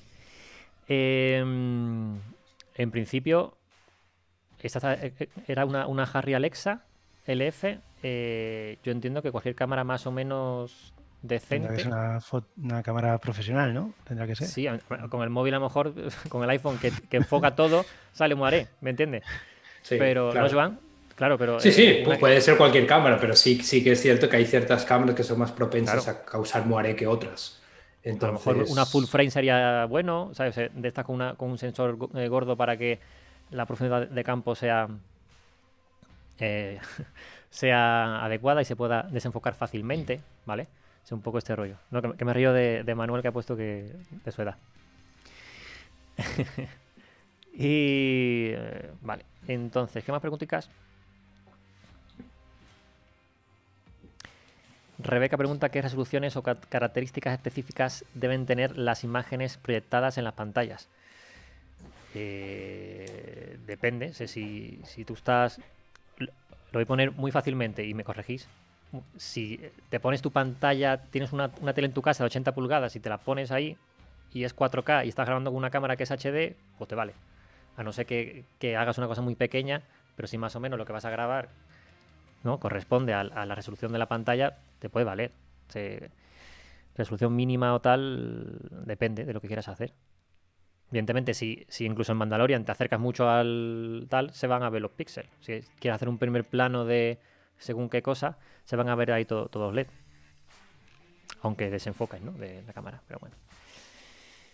Que estoy yo respondiendo, que deberíais responder vosotros, que sois los especialistas, ¿eh? Yo, en este sentido controla más Ogrusan. Yo con pantalla LED no he trabajado. Mira. Ah, eh, con, hacer. Eh, incluso muchas cosas pueden ser a 2K. Ya. ¿Sabes? O sea, ten en cuenta que la mayoría de los planos están fuera de foco. Y para iluminación y para reflejos la resolución no importa. O sea que, bueno, a menos que sean píxeles tan grandes como, como mi cabeza, ¿no? Eh, va a funcionar, va a funcionar bien. Pero entre 2K y 4K, 2K en general va a funcionar. Eh, pregunta Bismarck una cosa muy, muy interesante. ¿De cuál sería el perfil profesional inicial para VP, para Virtual Producer, eh, Production? Y si hay formación especializada en dicho campo del VP. Eh, que yo sepa, ahora eh, Rafa dice, da su, toque. Em, iba, iba a invitar a, unas personas que, posiblemente eh, sea para otro directo, que es una escuela que hay en Zaragoza de, de Unreal. Y tienen un curso de Virtual Production, tal cual. Aparte de videojuegos y todo lo que conlleva el Unreal, tienen uno específico de esto, ¿vale? Eh, no pudo ser, no porque no llegué a contactar con ellos, pero mm, sería interesante ver un poco lo que depara el futuro en parte de educación y más ellos que están dando ya este, este curso, ¿vale? Claro, es que eh, depende también... No, que también depende un poco de lo que quieras. Si quieres ser un environment artist, si quieres ser un technical artist, o sea, no... Dentro de, de todo esto engloba bastante, bastante ramas. Eh, pues si quieres ser un technical artist, pues necesitarás controlar más el tema de los blueprints, de un poco más eh, la programación C+, eh, un poco más así. Luego, si quieres ser un environment artist, pues cualquier escuela de diseño como tal, pues podría valer de diseño 3D, de... O, incluso de, videojuegos, si quieres hacer... O de, videojuegos. artista de videojuego, casi puede valer también para los environment, ¿sabes? Para, para hacer... Sí, sí. por decirlo así. Eso es. Yo en mi caso... Sí. Perdón, ¿me has, dicho algo a mí? sí. Que, ah, que, cualquier chaval, a lo mejor que... Sí, que cualquier chaval que, que, sepa o que haya estudiado o que vaya a estudiar videojuegos con un real, sí. Ya no la parte de programación, sino la parte de manejo de propio Unreal y de, y de... Sí, aquí ah, yo aquí diferenciaría, digamos... Manejo de Unreal, ¿eh? No digo artístico, ojo, entiéndeme, ¿vale? Sí, sí. a lo mejor va, por ahí. Sí, no, no yo, yo, es, que, es que no lo sé. Eh, tal cual lo veo yo ahora mismo, hay como tres perfiles diferentes, si podemos definirlo así. Uno sería la gente que crea el contenido para esas pantallas, que generalmente va a ser gente que normalmente está acostumbrada a trabajar en 3D, modeladores, texturizadores, lighters, etcétera, tanto offline, o sea, como se hace de toda la, de toda la vida, digamos, con renders offline, y en Unreal, ¿vale? para real time. Ah, luego, por otro lado, tenemos la gente que trabaja en el set, manipulando toda esa información en tiempo real, los que estarían en esas 11 ordenadores que hablábamos antes y, y otros. Y luego la gente que trabaja a nivel más técnico, a nivel de pipeline, desarrollo de herramientas, etcétera, para conectar esos dos mundos, el mundo de los que crean el contenido y los que luego trabajan en el set. ¿no? Son como tres perfiles. Y seguramente eh, va, haya muchos más y a medida que esta técnica vaya avanzando van a aparecer muchísimos más perfiles. Pero es muy importante una cosa y es que la gente que está en videojuegos, la gente que tiene, por ejemplo, si tienes, llevas 15 años trabajando en videojuegos, sabes muchísimo de tiempo real que en cine no sabemos. Los que trabajamos en cine no tenemos ni idea de tiempo real. ¿Vale? Y los que trabajan en, videojuegos les falta la experiencia de trabajar en cine, con lo cual nosotros nos falta lo que ellos conocen y ellos les falta la experiencia que nosotros tenemos, con lo cual supongo que algo entre medias es lo donde nos vamos a encontrar, ¿no? Pero obviamente la gente que venga de efectos visuales tiene muchísimo ganado. Si quiere ahora mismo trabajar en cine, van a tener 100.000 oportunidades de trabajo. Otra cosa es que quieran, porque obviamente si están trabajando en videojuegos es porque les gusta trabajar en videojuegos. Pero la gente que tenga muchos conocimientos de videojuegos y de motores de tiempo real, ahora mismo si quiere trabajar en cine, tiene, vamos, ofertas por todas partes. En televisión pasa exactamente lo mismo. Alguien que venga de videojuegos eh, tiene una visión diferente y sobre todo porque gente que llevamos trabajando con 3D muchos años sin necesidad de pensar en polígonos, sin pensar cuánto pesa una textura, sin pensar nada de este tipo de cosas, de optimización, básicamente. Eh, de repente nos dicen, no, hay que, esto hay que reducir los polígonos tanto, eh, las texturas no pueden pesar tanta cantidad con tanto peso, o yo qué sé, eh, cualquier cosa que, que necesite una optimización. Eso es una de las cosas que nosotros con el tiempo, que llevamos dos años con el Virtual Production, eh, nos hemos ido dando cuenta. Eh, nunca habíamos trabajado, nunca se trabaja con lots, con level details, y ahora hay que trabajar así, de esa manera. ¿Por qué? Porque eh, no te puedes enfocar toda la pantalla tener ahí un objeto con muchísimos polígonos porque la cámara, el engine, no lo va a mover. Entonces, también depende de la distancia donde esté, hay que calcular ese, esos, esos polígonos, esos objetos, esos assets que, estén, que estén en la escena. Eso, ese punto es muy, muy, muy importante. Hay, hay, eh, muchas personas que esto no lo tienen en cuenta. Trabajar en 3D offline y trabajar en real time son dos profesiones diferentes. O sea, no tiene absolutamente nada que ver. Eh, es lo que decía antes, la gente que trabaja con los efectos visuales no estamos preparados para trabajar en real time, porque en efectos visuales trabajas como un loco, ¿sabes? Te da igual que tengas 30 billones de polígonos, 300 eh, gigas de texturas. Texturas 8K eh, ahí de un trozo así. Efectivamente. Y hay gente que se piensa, incluido clientes, incluidos supervisores, que se creen que ah, te coges los assets de, de efecto visual, los metes en Unreal y, trabajas ahí. No, así, así no se trabaja. Eso no, no es. Trabajar en real time requiere muchos conocimientos específicos relacionados con, con real time. Sí, eso poco a poco te vas dando cuenta y un poco es experiencia, pero bueno, eh, ese terreno lo tiene muy ganado ya la gente de videojuegos porque ya saben eso el trabajar con low poly y no con high poly. Entonces, eh, trabajan con high poly para generar texturas, no trabajan con high poly para trabajar en tiempo real, trabajan con low poly. Entonces, todos esos conceptos que los aprendes si, no has trabajado nunca, pues por tu cuenta, tienes que, que, darte cuenta tú y, ver dónde se puede optimizar. Y sobre todo eh, ser muy, muy consciente de ello, porque eh, si por ejemplo estás haciendo un programa de televisión y lo están en directo, porque a lo mejor en cine, en series puedes repetir y tal. Aquí no, aquí en televisión tienes un plano en el que están en directo, aparecen un montón de objetos eh, de realidad aumentada y de repente ves que la cámara va pa, pa, pa, pa, pa, pa.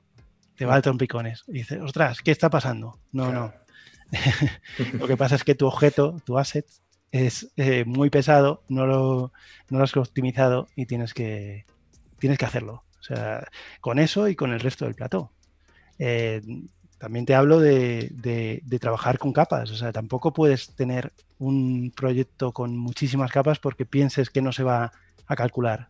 Sí, está ahí y la caché de, de la GPU lo va a calcular y se va a meter. O sea, no. Entonces, yo creo que, es un trabajo de, optimización y que dentro de Unreal hay bastante, bastante trabajo en ese sentido. Eh, en Viv, que es donde yo conozco, también hay que hacerlo, aunque no sea, sea, de, otra, sea de otra manera. Pero, pero yo creo que, sí, hay que hacer mucho hincapié y sobre todo eh, en los la gente de, de videojuegos eso lo tienen muy claro. Y ahí es donde hay que aprender la gente que estamos en televisión o en cine, en series. Y entiendo que ellos también aprenderán de nosotros en cuanto a, ese sentido. Yo creo que, es una buena simbiosis. ¿Estáis contratando gente de Unreal o de... Digo Unreal porque, bueno, por, no empezar a nombrar los otros software, pero ¿estáis pillando gente de Unreal? ¿En dónde? ¿En Movistar? tú, en tele, sí, y, y Joan en su empresa. No, en Movistar todavía no porque no tenemos... O sea, no ha surgido la necesidad todavía hasta que no, si no, si no damos el paso, si, si vemos que fuera necesario, seguramente. Y el perfil muy grande sería el de, el de alguien de videojuegos, porque es el que más, el que más te puede ayudar al final, sobre todo. El, salto de, de, manejar una herramienta de Biz, que es una herramienta broadcast, a una de Unreal, que es una de videojuegos, pues, pues, es eso. Eh, alguien que ha estado mucho tiempo haciendo videojuegos te, te, va a ayudar y te va a facilitar las cosas. Entonces, no sé si la pregunta es de quién era de. Sí, de, Bismarck. De, dónde se podía. Ah, sí, ¿cuál sería? Pues es que ahí donde hay que ver, hay que verlo. Bien, donde. Yo, eh, bueno, ahora eh, que alguien se meta en el Discord, hombre, y que nos pregunte algo por viva voz, que son están, están cagados con el directo, no hay que entrar en, directo. Ah, Esto es como la radio, hay que entrar en directo. se iba a entrar, ¿no, Ricardo? Que va, no estaba. En cuanto lo nombré, se quitó. Yo creo que entró sin querer. Ah, y también estaba Eden, pero se salió. Igual, yo creo que entró sin querer a, la, sala de directos. Esto es como el, como el programa nocturno de sexo, ¿sabes? Que estás en directo, Sí. buenas noches. tal. Pregúntale pregunta, algo, pregunta algo a Chuan.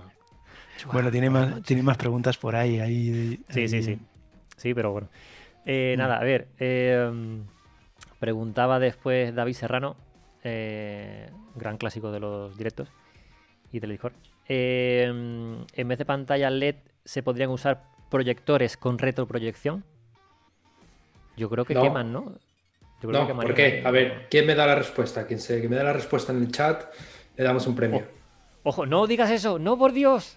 No digas eso, que ya regalamos cosas el, el viernes pasado y fue una locura. Pero si se, si se iluminaba con proyección, no con retroproyección, pero sí con proyectores. Ahí. Así sí. Sí, Yo desconozco el por qué no es en retroproyectores.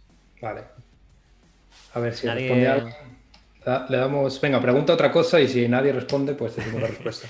Espera, eh, Joan, espera que voy a hacer de, de Jonathan Cortés. ¿Eres capaz de regalar un curso de los tuyos a la persona que responda correctamente a la, a la pregunta? Si alguien me responde correctamente, le regalo todos los cursos.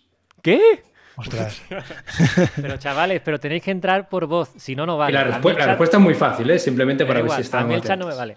A mí el chat no me vale. Tenéis que entrar en el Discord de Black One, al a la canal de voz de, de directos, y, y tenéis que entrar en directo. Si no, si no, ni cursos gratis, ¿eh?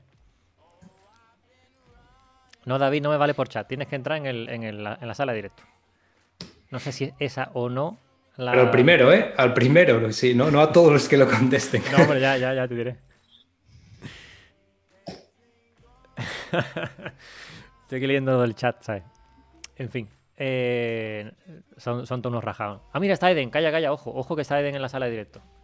A ver, un segundo que voy a, meterlo. A ver si funciona el invento o tanta sala de- de directo al final no se escucha. A ver.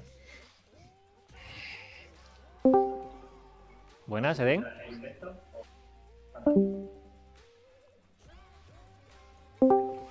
Eden, buenas. ¿Se escucha? Sí. Eh, Hola. ¿Escucháis a Eden? Sí. Eden, ¿escuchas aquí a, a los compañeros? Sí, sí. Se escucha, Pero se mutea, escucha. mu- mutea el, el YouTube. Espérate, Vale. ¿cómo- Sí, sí. Venga, a ver. ¿Cuál es la respuesta a la pregunta de Joan? Eh, pues que eh, si, si emites, eh, o sea, si lo haces con retroproyección, emite luz. Sí, pero bueno, pero eso, Es igual pero eso, es lo que queremos, ¿no? Es decir, las panta- la pantalla LED también emite luz. De hecho, se ilumina con la pantalla LED. Es que escucho, escucho con delay, lo veo por el vídeo, lo escucho con delay. No, no, no. El vídeo, el YouTube ahora te olvida. Tú escuchas por tus cascos. Mm. O tus cascos o por los altavoces o lo que tengas. Lo que es el, el- el propio Discord. No, ese no, lo que, lo que ha dicho Ed no es a lo que yo me refería. Eh, no, no sé lo que ha querido decir con que emite luz, pero bueno, esto es importante aclararlo, que no sé si lo hemos aclarado. Para iluminar, o sea, la pantalla LED se utiliza para iluminar. De hecho, eh, muchísimas luces que normalmente el director de fotografía y el equipo de iluminación utilizan para iluminar a los actores y el set físico, no hace falta ya utilizar eh, tantísima, tantísimo equipo para iluminar. De hecho, hay muchísimos planos que no se utiliza equipo adicional más allá de la pantalla LED. Yo me, Vale, yo para me iluminar. refería a que, a que si lo haces con retroiluminación, eh, esa Sí. retroiluminación no tiene suficiente luz como la que tiene un LED. Ah, O sea, bueno, no- eso también, eso por descontado, sí. Eso. eh, Que no te quiera dar el curso, Eden. No te quiera No, dar- ya veo, ya si, veo. si además, si, si además, si, si además Eden ya los tiene todos. Pues posiblemente, conociéndolo. Eh, posiblemente. no, no, Eden, pero eso, eso no es a lo que me refería, pero Bueno, bueno, eso al, también. al siguiente, al siguiente que entre, Baneo a Eden. Baneo a Eden. Eh, Eden no vale. Eden, lo siento, no has ganado el concurso. A ver, a, Te saco- a ver, a ver, deja- canal, déjame, déjame aclarar una cosa. Eh, el sistema de retroproyección de toda la vida tiene varios inconvenientes, muchos, en comparación con LED screens, pero yo me refiero a lo principal, a lo principal, que es por lo que no se utilizan eh, eh, retroproyecciones o porque las retroproyecciones en general parecen muy falsas. Ya, ya ha dado una pista muy grande, venga. Bueno, Eden, te quito del, del directo. Gracias por participar y por estar en el directo. Muy bien. Venga. Venga, os sigo viendo. Bueno, gracias por su llamada. Será por la calidad del retroproyector. También. Sí, también. Nadie, eh, o sea, nadie se viene al, direct, al, al Discord. Mira, Mira, a di- ver, di- ojo, di- ojo, digo ojo, yo- Espérate, tengo otro, tengo otro. No, calla, calla, que tengo otro. Venga. David, don David Serrano. Vamos a ver. Vamos a ver que entre. David, muy buenas. Sí, te escucho, que me he tenido que parar y todo para conectarme con el móvil. ¿Qué vas en el coche? Eh, bueno, salía del curro y lo he puesto ahí en el manos libres. Pero bueno, Bueno, venga, dale, a ver. eh, supongo que será también por los F por los frames, vamos. Entiendo de la proyección por los que no puede ir tan rápida. Los frames ¿Eh? por segundos del, del retroproyector. Por el refresh, por cómo El refresca. refresh. Eh, no. No, no es, no, es, no es la respuesta correcta. Eso o la fuga de luz. No sé, entiendo. Tampoco. Joder, macho. Tampoco. Pues me quedo sin curso. Yo que voy a parar David. por si acaso. David, puedes puede seguir conduci- conduciendo a tu casa. Vale, venga, bueno, hasta luego. gracias, gracias, tío. A ver, Chao, voy, a dar dos, voy a dar dos pistas, ¿vale? Y ya, ya lo dejamos aquí. A ver, otra limitación. A ver, todo esto que están diciendo son limitaciones. Por Tengo que otro, sí. espera que tengo otro que la gente se, Ah. se va animando. Espera, Joan, Venga. espera, Joan. Rubén, a ver. Rubén, muy buenas. Rubén. Rubén. Rubén. ¿Me escuchas? Buenas, ¿me oyes? Ahora, Hola. ¿qué tal? Hola. Sí, sí, perfecto. Un segundo. Espera, espera. ¿Qué ¿Me oyes? Sí, te escuchamos bien. Hola. ¿Me oyes? sí, sí, te escucho bien. Uy, ha salido ahora. Hola, te escuchamos bien, Rubén. Te escuchamos bien.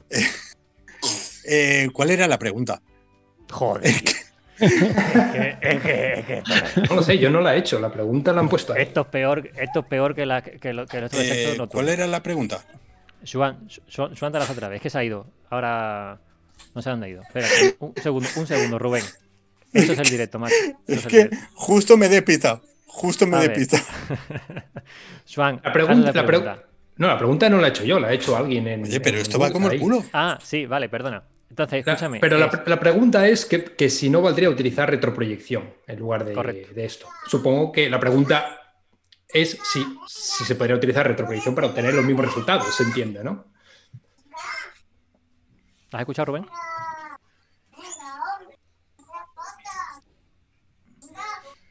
Rubén, ¿has escuchado? Ostras, pues me he quedado. Sí, pero. ¿Hola? ¿Qué te pasó? Sí, sí, te escuchamos bien. Te escuchamos bien. Rubén, ¿escuchas bien o no? ¿Qué te pasó? ¿Se me corta? Pues no lo sé, Rubén. Yo te escucho bien. Yo a ti te escucho bien. No, no. Se, se le No. corta. ¿No? Yo te escucho perfecto. Nada. Escribe, Rubén, eh, escribe en el chat la respuesta. La pregunta es, te la digo yo si me escuchas, No, no. es... ¿Me escuchas o no? Va, lo voy a sacar. A ver, ya está sacado del, del directo. Voy a hacerle la pregunta a Rubén por el chat. ¿Vale? Si alguien se quiere conectar al- a la sala de, de espera. Eh, ¿Qué dice la pregunta? Es ¿por qué no se puede usar retro proyección proyección? A ver si ahora sí que me lee, al menos.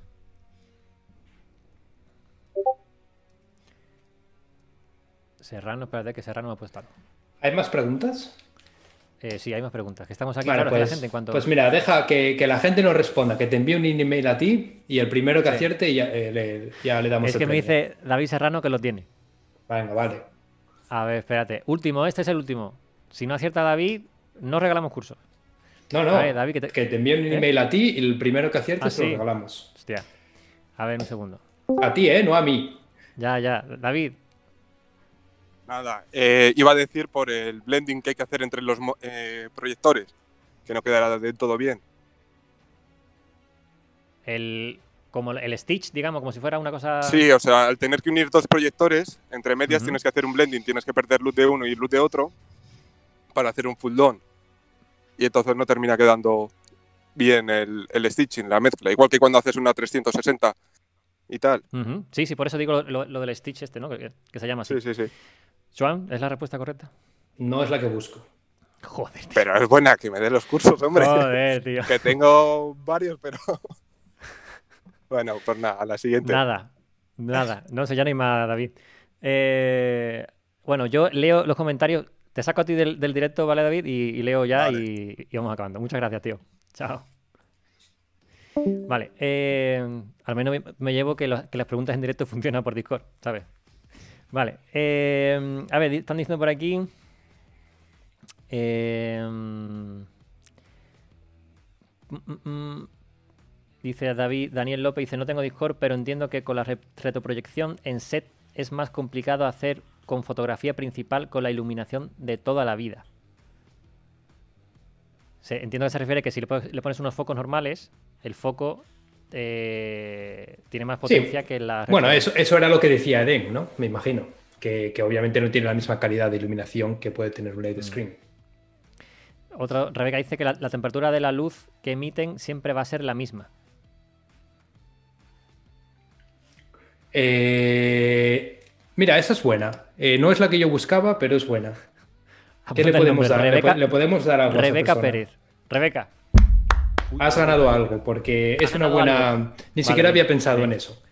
Bien, bien, bien.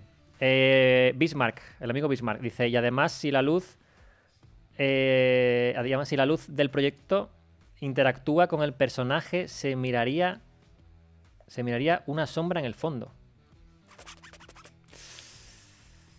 Ya, sí. Entiendo que... Eh, ta- También es cierto, sí, también es cierto. ¿Veis? O sea, si al final tiene 100.000 limitaciones comparado con esta otra técnica, pero hay Pues- una que es la, la principal de todas. A ver, que alguien, que alguien se ponga en YouTube cualquier plano de retroproyección de una película de Hitchcock, por ejemplo, o cualquiera de esas. Y ahí se ve. A ver, pero yo, yo te he dicho lo que hay, que, que, que quema la imagen, o sea, que, al final la imagen se quema, se- sale mal de, de luz, ¿sabes? ¿A que gano el, el- Yo puedo ganar el- el- lo- los cursos, ¿va? No, tú no. Joder. A ver, vamos a buscar aquí. Dice Rebeca que, que quiere defender su respuesta. Rebeca, pues tú, estás en el Discord, te puedes apuntar. No sé si tienes micrófono, pero... Pero escucha, si hay más preguntas, vamos a pasar a ellas Sí. para que se puedan responder más, porque si no, no. Sí. Venga, venga, yo sigo. Ir pensando. Eh, vale. Eh, Mira, Eh, pero Eden escúchame. preguntaba, Eden a- preguntaba, ¿eh? Dime, dime. Voy a poner, voy a poner un vídeo, ¿vale? En el, el- en el chat para que la Venga. gente lo vea Venga. y que me diga- respondemos y- a la pregunta de Eden. Venga, sí. y que alguien se vea ese vídeo y que se vea uno de Mandalorian y que, y que intente decir cuál es la mayor diferencia entre los dos. Venga, Venga, eh, ya está, pasamos a otra cosa. venga. Eden pregunta. Dice, que ya podía haber preguntado cuando, cuando estaba en directo, pero bueno. Dice, ¿se está siempre fuera de foco? ¿No dependería un poco de la distancia de la cámara al fondo? ¿O el zoom que se da al mismo? Entiendo que eh, se refiere que, claro, esas Fs o T en cine eh, están interactivas con, con la profundidad de campo del Unreal. Yo entiendo que, que irá por ahí, ¿me entiendes? Eh, final- A ver, ¿Sabes? Porque el- tú la- el, el LED es algo Mm. físico que está en el set. Si Sí. tú coges y tu cámara desenfocas, sí. ¿vale? Eh, todo la pared de LED tiene Sí. el mismo desenfoque, no tiene desenfoque a medida que va dentro ya del entorno virtual, va alejándose. Sí, claro, a eso me refiero, a que, a que el foco en la cámara siempre está desenfocado. Ya. ¿vale? Así es como evitas el muere desenfocando en la cámara. Pero creo que se refiere al movimiento físico de la cámara, ¿no? A estar más cerca o más lejos del LED o hacer zoom. Bueno, zoom no, porque, se, porque Mandalorian se, se, se filma con prime lenses, o sea, con lentes, ¿cómo se dice? Sí, fijas, fijas. Fijas. Fijas. Eh, y claro, eh, y normalmente la cámara siempre está a la misma distancia, más o menos. O sea, nunca acercas la cámara a la pantalla porque es lo que te va a dar muere. Ujú. O sea, que, que- que no, la cámara siempre está más o menos más o menos a la misma distancia. Pregunta, otra. eh, ¿Cómo va a evolucionar el pipeline de VFX? Por ejemplo, ¿los layouts serán ya con los recursos de Virtual Production? Eh, los layouts serán ya con recursos de Virtual Production. Eh, bueno, ya lo son. Eh, la mayoría de layouts hoy en día se hacen con tecnologías de tiempo, real, digamos. Eh, pero, pero sí, normalmente lo que se hace es un blocking del layout, como siempre se ha hecho en Maya, y después eso se lleva a, a Unreal y en Unreal se modifica el layout en- un poco en tiempo real. Y después pues vuelve a- al ordenador para hacerlo final, digamos. Pero no sé, si supiera cómo va a ser en el futuro, seguramente estaría, no sé, en algún sitio chulo. Vale. Eh, tengo a, a José Javier Molina ahí. No sé si. Que me diga por el chat si quiere entrar, porque está en la sala general, no está en la de directo. O está simplemente mirando cómo funciona esto del Discord. Mientras sigo a la siguiente pregunta. Eh, vale, Bismarck dice: ¿Qué tipo de demo reel deberías de representar? O de presentar sería, para aplicar a un puesto eh, teniendo en cuenta el punto intermedio de nivel de conocimiento entre generalista 3D y uso de Unreal? Eh, ¿Qué opinas tú, Rafa, eh, para televisión? ¿Estás muteado? Sí. Eh, ya. Que la pregunta dónde está, que quién la ha hecho, Sí, que no me he fijado. está mm, después de D, Mohamed, eh, tienes a Bismarck. Cuando yo pongo eh, que si alguien se anima a decir algo por el Discord. Ah, vale, que eh, hemos- ¿Qué tipo de demo reel deberías de presentar?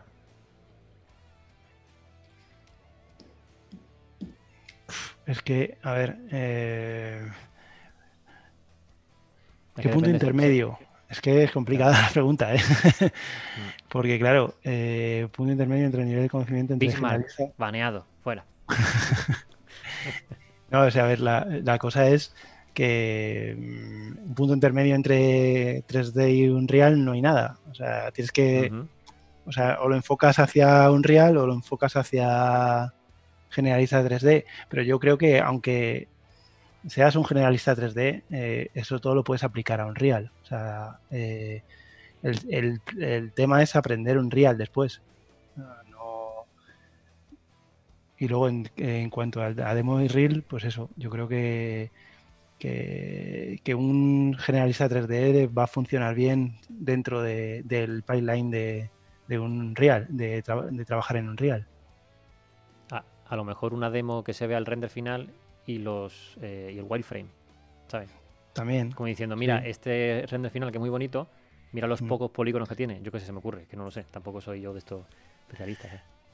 Bueno, ¿Se yo creo que es... es... tuyo, Rafa, el gato? ¿Se escucha por ahí? No. Eh, igual es el mío. Ah, que tenéis los dos gatos, joder, macho. Sí. No, pero no. Con los cascos no lo escucho, pero. pero Escuchaba un sí. gato por ahí y digo, y no, no- no sé quién es. El mío sale en No nada, ¿eh? todos mis vídeos, o sea que. El, el- el mío Siento. sale por ahí, pero ahora no. Que, Es complicada la pregunta, ¿no? No sé, claro, es que es decir, igual, tienes que enseñar que sabes, o sea, aparte de 3D, que sabes modelar Claro. en 3D y tal, que sabes hacer elementos o sets fotorrealistas con poco poli. Sí, yo creo que poly. tienes que hacer, pues eso, eh, enseñar high poly, low poly y dentro de todo esto, un, cómo has trabajado las texturas, por ejemplo, dentro de, de ese, dentro de ese asset. ¿sabes? Claro. O sea, tanto de, de high poly como de low poly, cómo, cómo ha quedado el. Mm. Yo creo que esos son los ejemplos de la gente de videojuegos que hacen en ArtStation. Te enseñan, No sé. enseñan ese, ese proceso. Eh, sigo con las preguntas, ¿vale? Que si no, que son ya las 9 menos 20. Eh, David Serrano dice por la fuga de la luz, que esto era la, la respuesta a tu pregunta. Rubén dice hostia. No, no es una hostia. Eh, José Javier Molina dice, supongo que será algo sobre el tamaño de los píxeles y el efecto moiré. No lo sé. Yo A ver, todas las respuestas están siendo correctas. ¿Vale? Porque es lo que decíamos antes, hay mil limitaciones de uno con respecto al otro, pero yo estoy buscando una concreta. Eh, Swan, ¿dónde has puesto el link del, Eh, lo, lo he pegado en el chat. A ver, lo pego otra ¿En el vez. chat del Zoom o en el del...? Ah, no, de YouTube. Ah, vale, vale. ¿Lo pongo otra vez? En el YouTube? Eh, Lo no acabo de poner no otra vez. Yo no, lo está. veo. Eh, no, yo ¿Cómo tampoco. no? ¿En, en qué YouTube estás? ¿En qué directo estás? A lo mejor estás en otro directo. No, sí, es- Eh, estoy, estoy. Eh, vale, a ver, más preguntas. Dice. mm, Bisma dice. Eh, ¿Dónde está? Espérate. A ver, acabo de escribir un mensaje, ¿no, ¿no lo veis? No te deja. Ah, poner sí, ahora sí, ahora sí. mejor. Ahora sí. Ahora sí lo veo. Eh, a lo mejor es que está capado con los links, sí puede ser. Eh, Vale, eh, dice, ¿qué más? A ver, que nos perdemos. y no puedes reflejar la luz en los personajes. Por la iluminación que es directa y no puedes reflejar la luz en los personajes. Después, una LED también. ¿eh? Una LED también emite luz. Bueno, esta pregunta. La sincronización de barrido de la pantalla. Mm. Esta creo que ya la hemos eh, respondido, la de Daniel López. Retroproyección en set más complicado. Entiendo que la retroproyección en set es más complicado hacer con fotografía principal con iluminación de toda la vida. Nada, la temperatura de luz, que era que se haya, te apuntaste que era de Rebeca. Eh, lo de que la luz eh, interactúa con el personaje y que haría sombra, ese también cre- creo que lo apuntaste. Em, después, em, la generación de sombras, no sé, no que compiten la iluminación de set con la de retro- retroiluminación, que esa también fue la de Den, no sé, decías tú. Rebeca dice en, Discord que no puede publicar en YouTube, no lo sé por qué, Rebeca, si quieres escribir, escribe en el, en el Discord que yo te puedo leer. Em, se desenfoca el fondo. Uy, Swan se ha ido. Swan creo que ya se ha quedado sin, sin, Sin cámara. sin chicha sí, en la cámara. Pero al menos nos escuchas, ¿verdad, Swan? Ah, mira. Mira, oh, qué rápido está el tío cambiando ahí de cámara. ¿eh? Bien, bien. Eh, vale, eh, que se desenfocan los bordes proyectados. Otro, otro dice que la iluminación hacia el personaje no estaría bien integrado de forma natural. José Javier, que el pobre que está ahí luchando con el portátil, que sale pantalla azules también. Eh, y Julio Loto, eh, otra cosa que ya no sé esto, dice, hay más o menos personas trabajando en el equipo desde que ha entrado Virtual Production. Se, se refiere. Hay más, Rafa sé, Rafa sé que no, pero tú, Juan, sí, ¿no? Hay más personas ahora trabajando. sin ninguna duda. Vale. Vale, Joan Prada que dice buscado en YouTube. Eh, y después José Javier Molina dice, lo más cachondo es que Joan lo explica en su podcast. Efectivamente, Pues yo he visto tu podcast y no, y no me acuerdo de ese punto. lo habrás escuchado. Lo he escuchado, ¿no? Me he escuchado la hora, la hora y no sé cuánto era, hora y media. Eran Sí. 90 minutos creo que eran. Y Sí, lo claro, lo, lo- lo explico ahí. Ah, además, creo que al principio, no me acuerdo, pero seguramente al principio. Pero, pero bueno, en fin, que te envíen a ti todas las respuestas por email, que creo que va a ser muy divertido. y y- Sí, y sí. elegimos al ganador mañana. Tenéis, tenéis en el, el email, en la página de Black One, blackone.es, tenéis abajo un email, podéis ahí, y, o lo que está en el Discord, pues por el Discord, ¿vale? Eh, en fin. Eh, he visto por ahí un segundo a Oscar Arias escribir algo, pero no sé qué estaba diciendo. No sé si estará en el directo no. Eh, mm, algo que ver con que se cambie el brillo con el ángulo de visión, dice Daniel López. Swan. Eh, no, no, no sé si entiendo eso muy bien. Que se cambie el brillo con... el- Daniel dice que, no- que nos vas a dejar con la duda. Incluso a mí me va a dejar con la duda, ¿eh? Sí, eh, entiendo que, que al final, como es una lámpara, eh, hará viñeteado por el borde, ¿sabes? También, eso también. Sí. Eh, vale, bueno, yo creo que ya está porque si no, estamos hasta aquí, eh, como en el concurso este, como el viernes pasado, media hora. Eh, que se vería la lámpara, dice David. David está con el coche parado, no sabe dónde, en mitad de Cuenca estará David. parado, parado con el móvil intentando ahí. Eh, ¿No, ¿No hay más preguntas de otra cosa o es todo...? No, ya está, se acabó la pregunta. Ah, vale. La pregunta.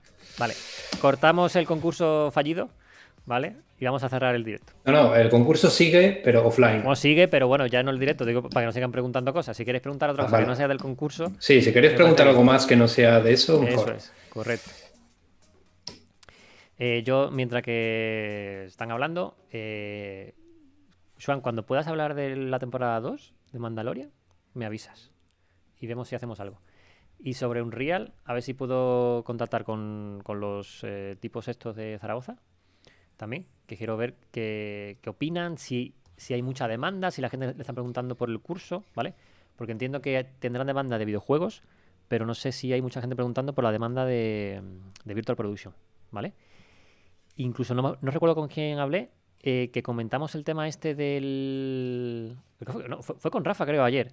Eh, el, el concurso, por decirlo así, del curso que te daban gratis en Unreal en Londres, que no sé si, si tú, Ah, Joan, Al fellowship. Sí. El fellowship. Sí, ese. Al final, ¿qué pasó con eso? ¿Tú concursaste ahí? Yo, bueno, yo apliqué, pero no me seleccionaron. Pero vamos, conozco a, a, yo que sé, a 30 personas por lo menos que formaron parte de ellos, sí.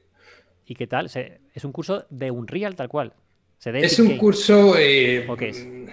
A ver, no sé cuánto se puede decir que. Yo, yo lo que sé es lo que me han contado amigos y no sé Claro. cuánto de ello se puede decir públicamente, pero en teoría era un curso eh, enfocado exclusivamente o principalmente en Virtual Production. ¿Cuánto se ha tocado exactamente de Virtual? Pero, pero creo que se ha dividido en varias partes y creo que la primera parte que han hecho es principalmente Unreal, ¿vale? O sea, curso como a saco de Unreal con diferentes invitados, etcétera.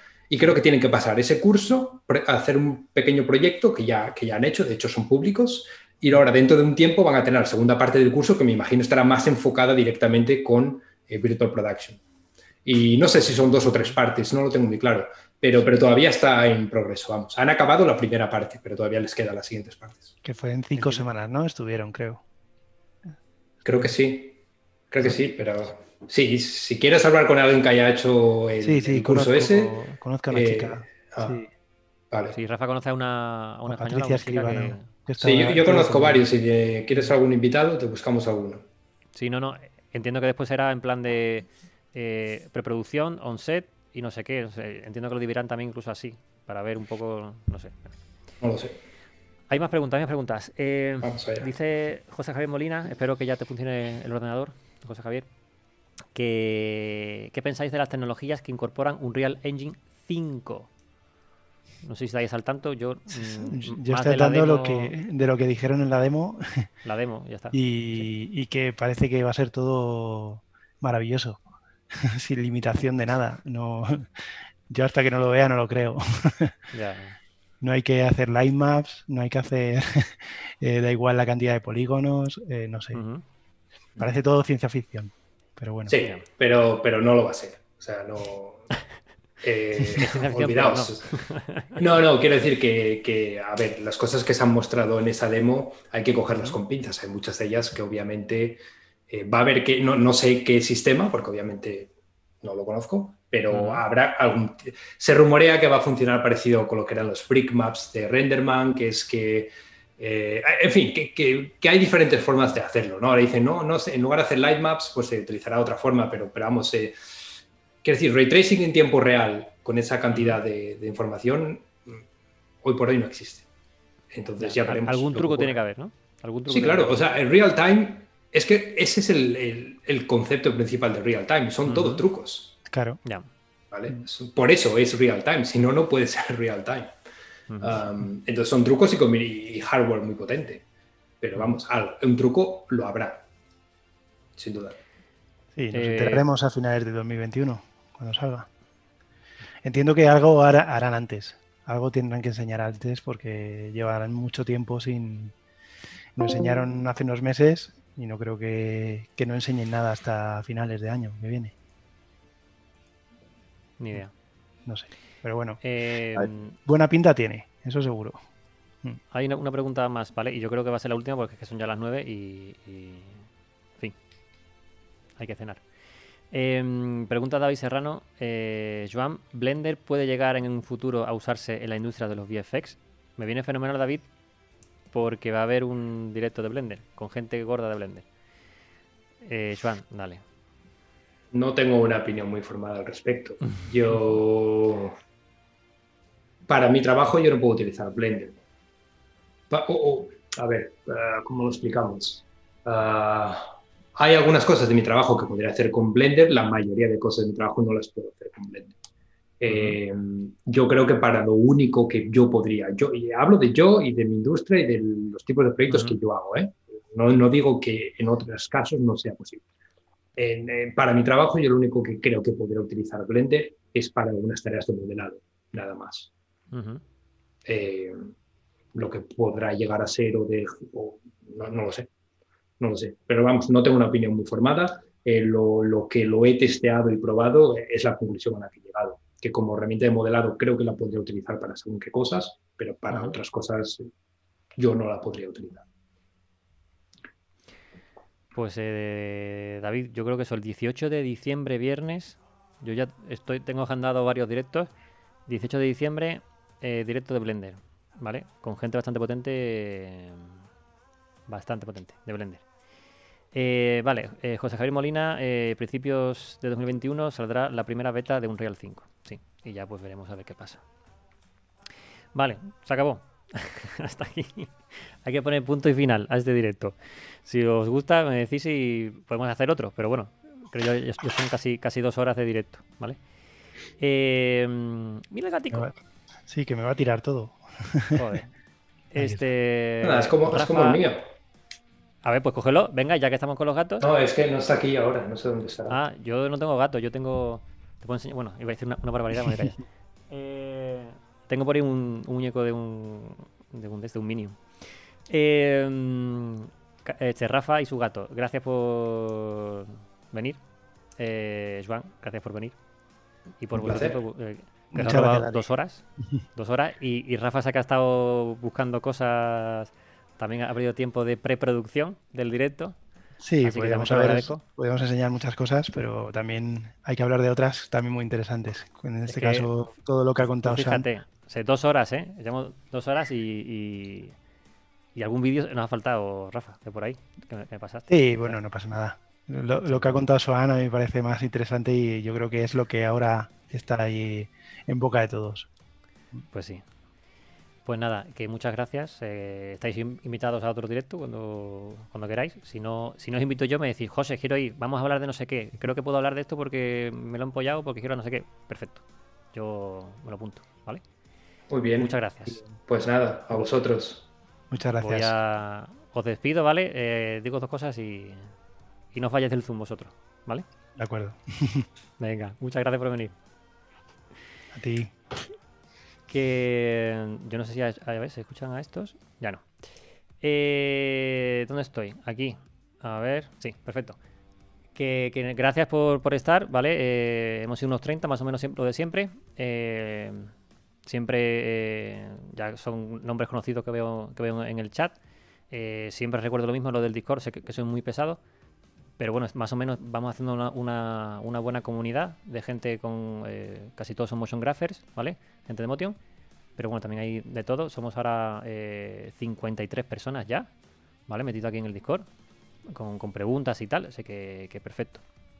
Para la siguiente semana eh, sí que vamos a tener la entrevista con Raúl Rocha de Illusorium Studio. Iba a ser este viernes, pero Raúl no pudo.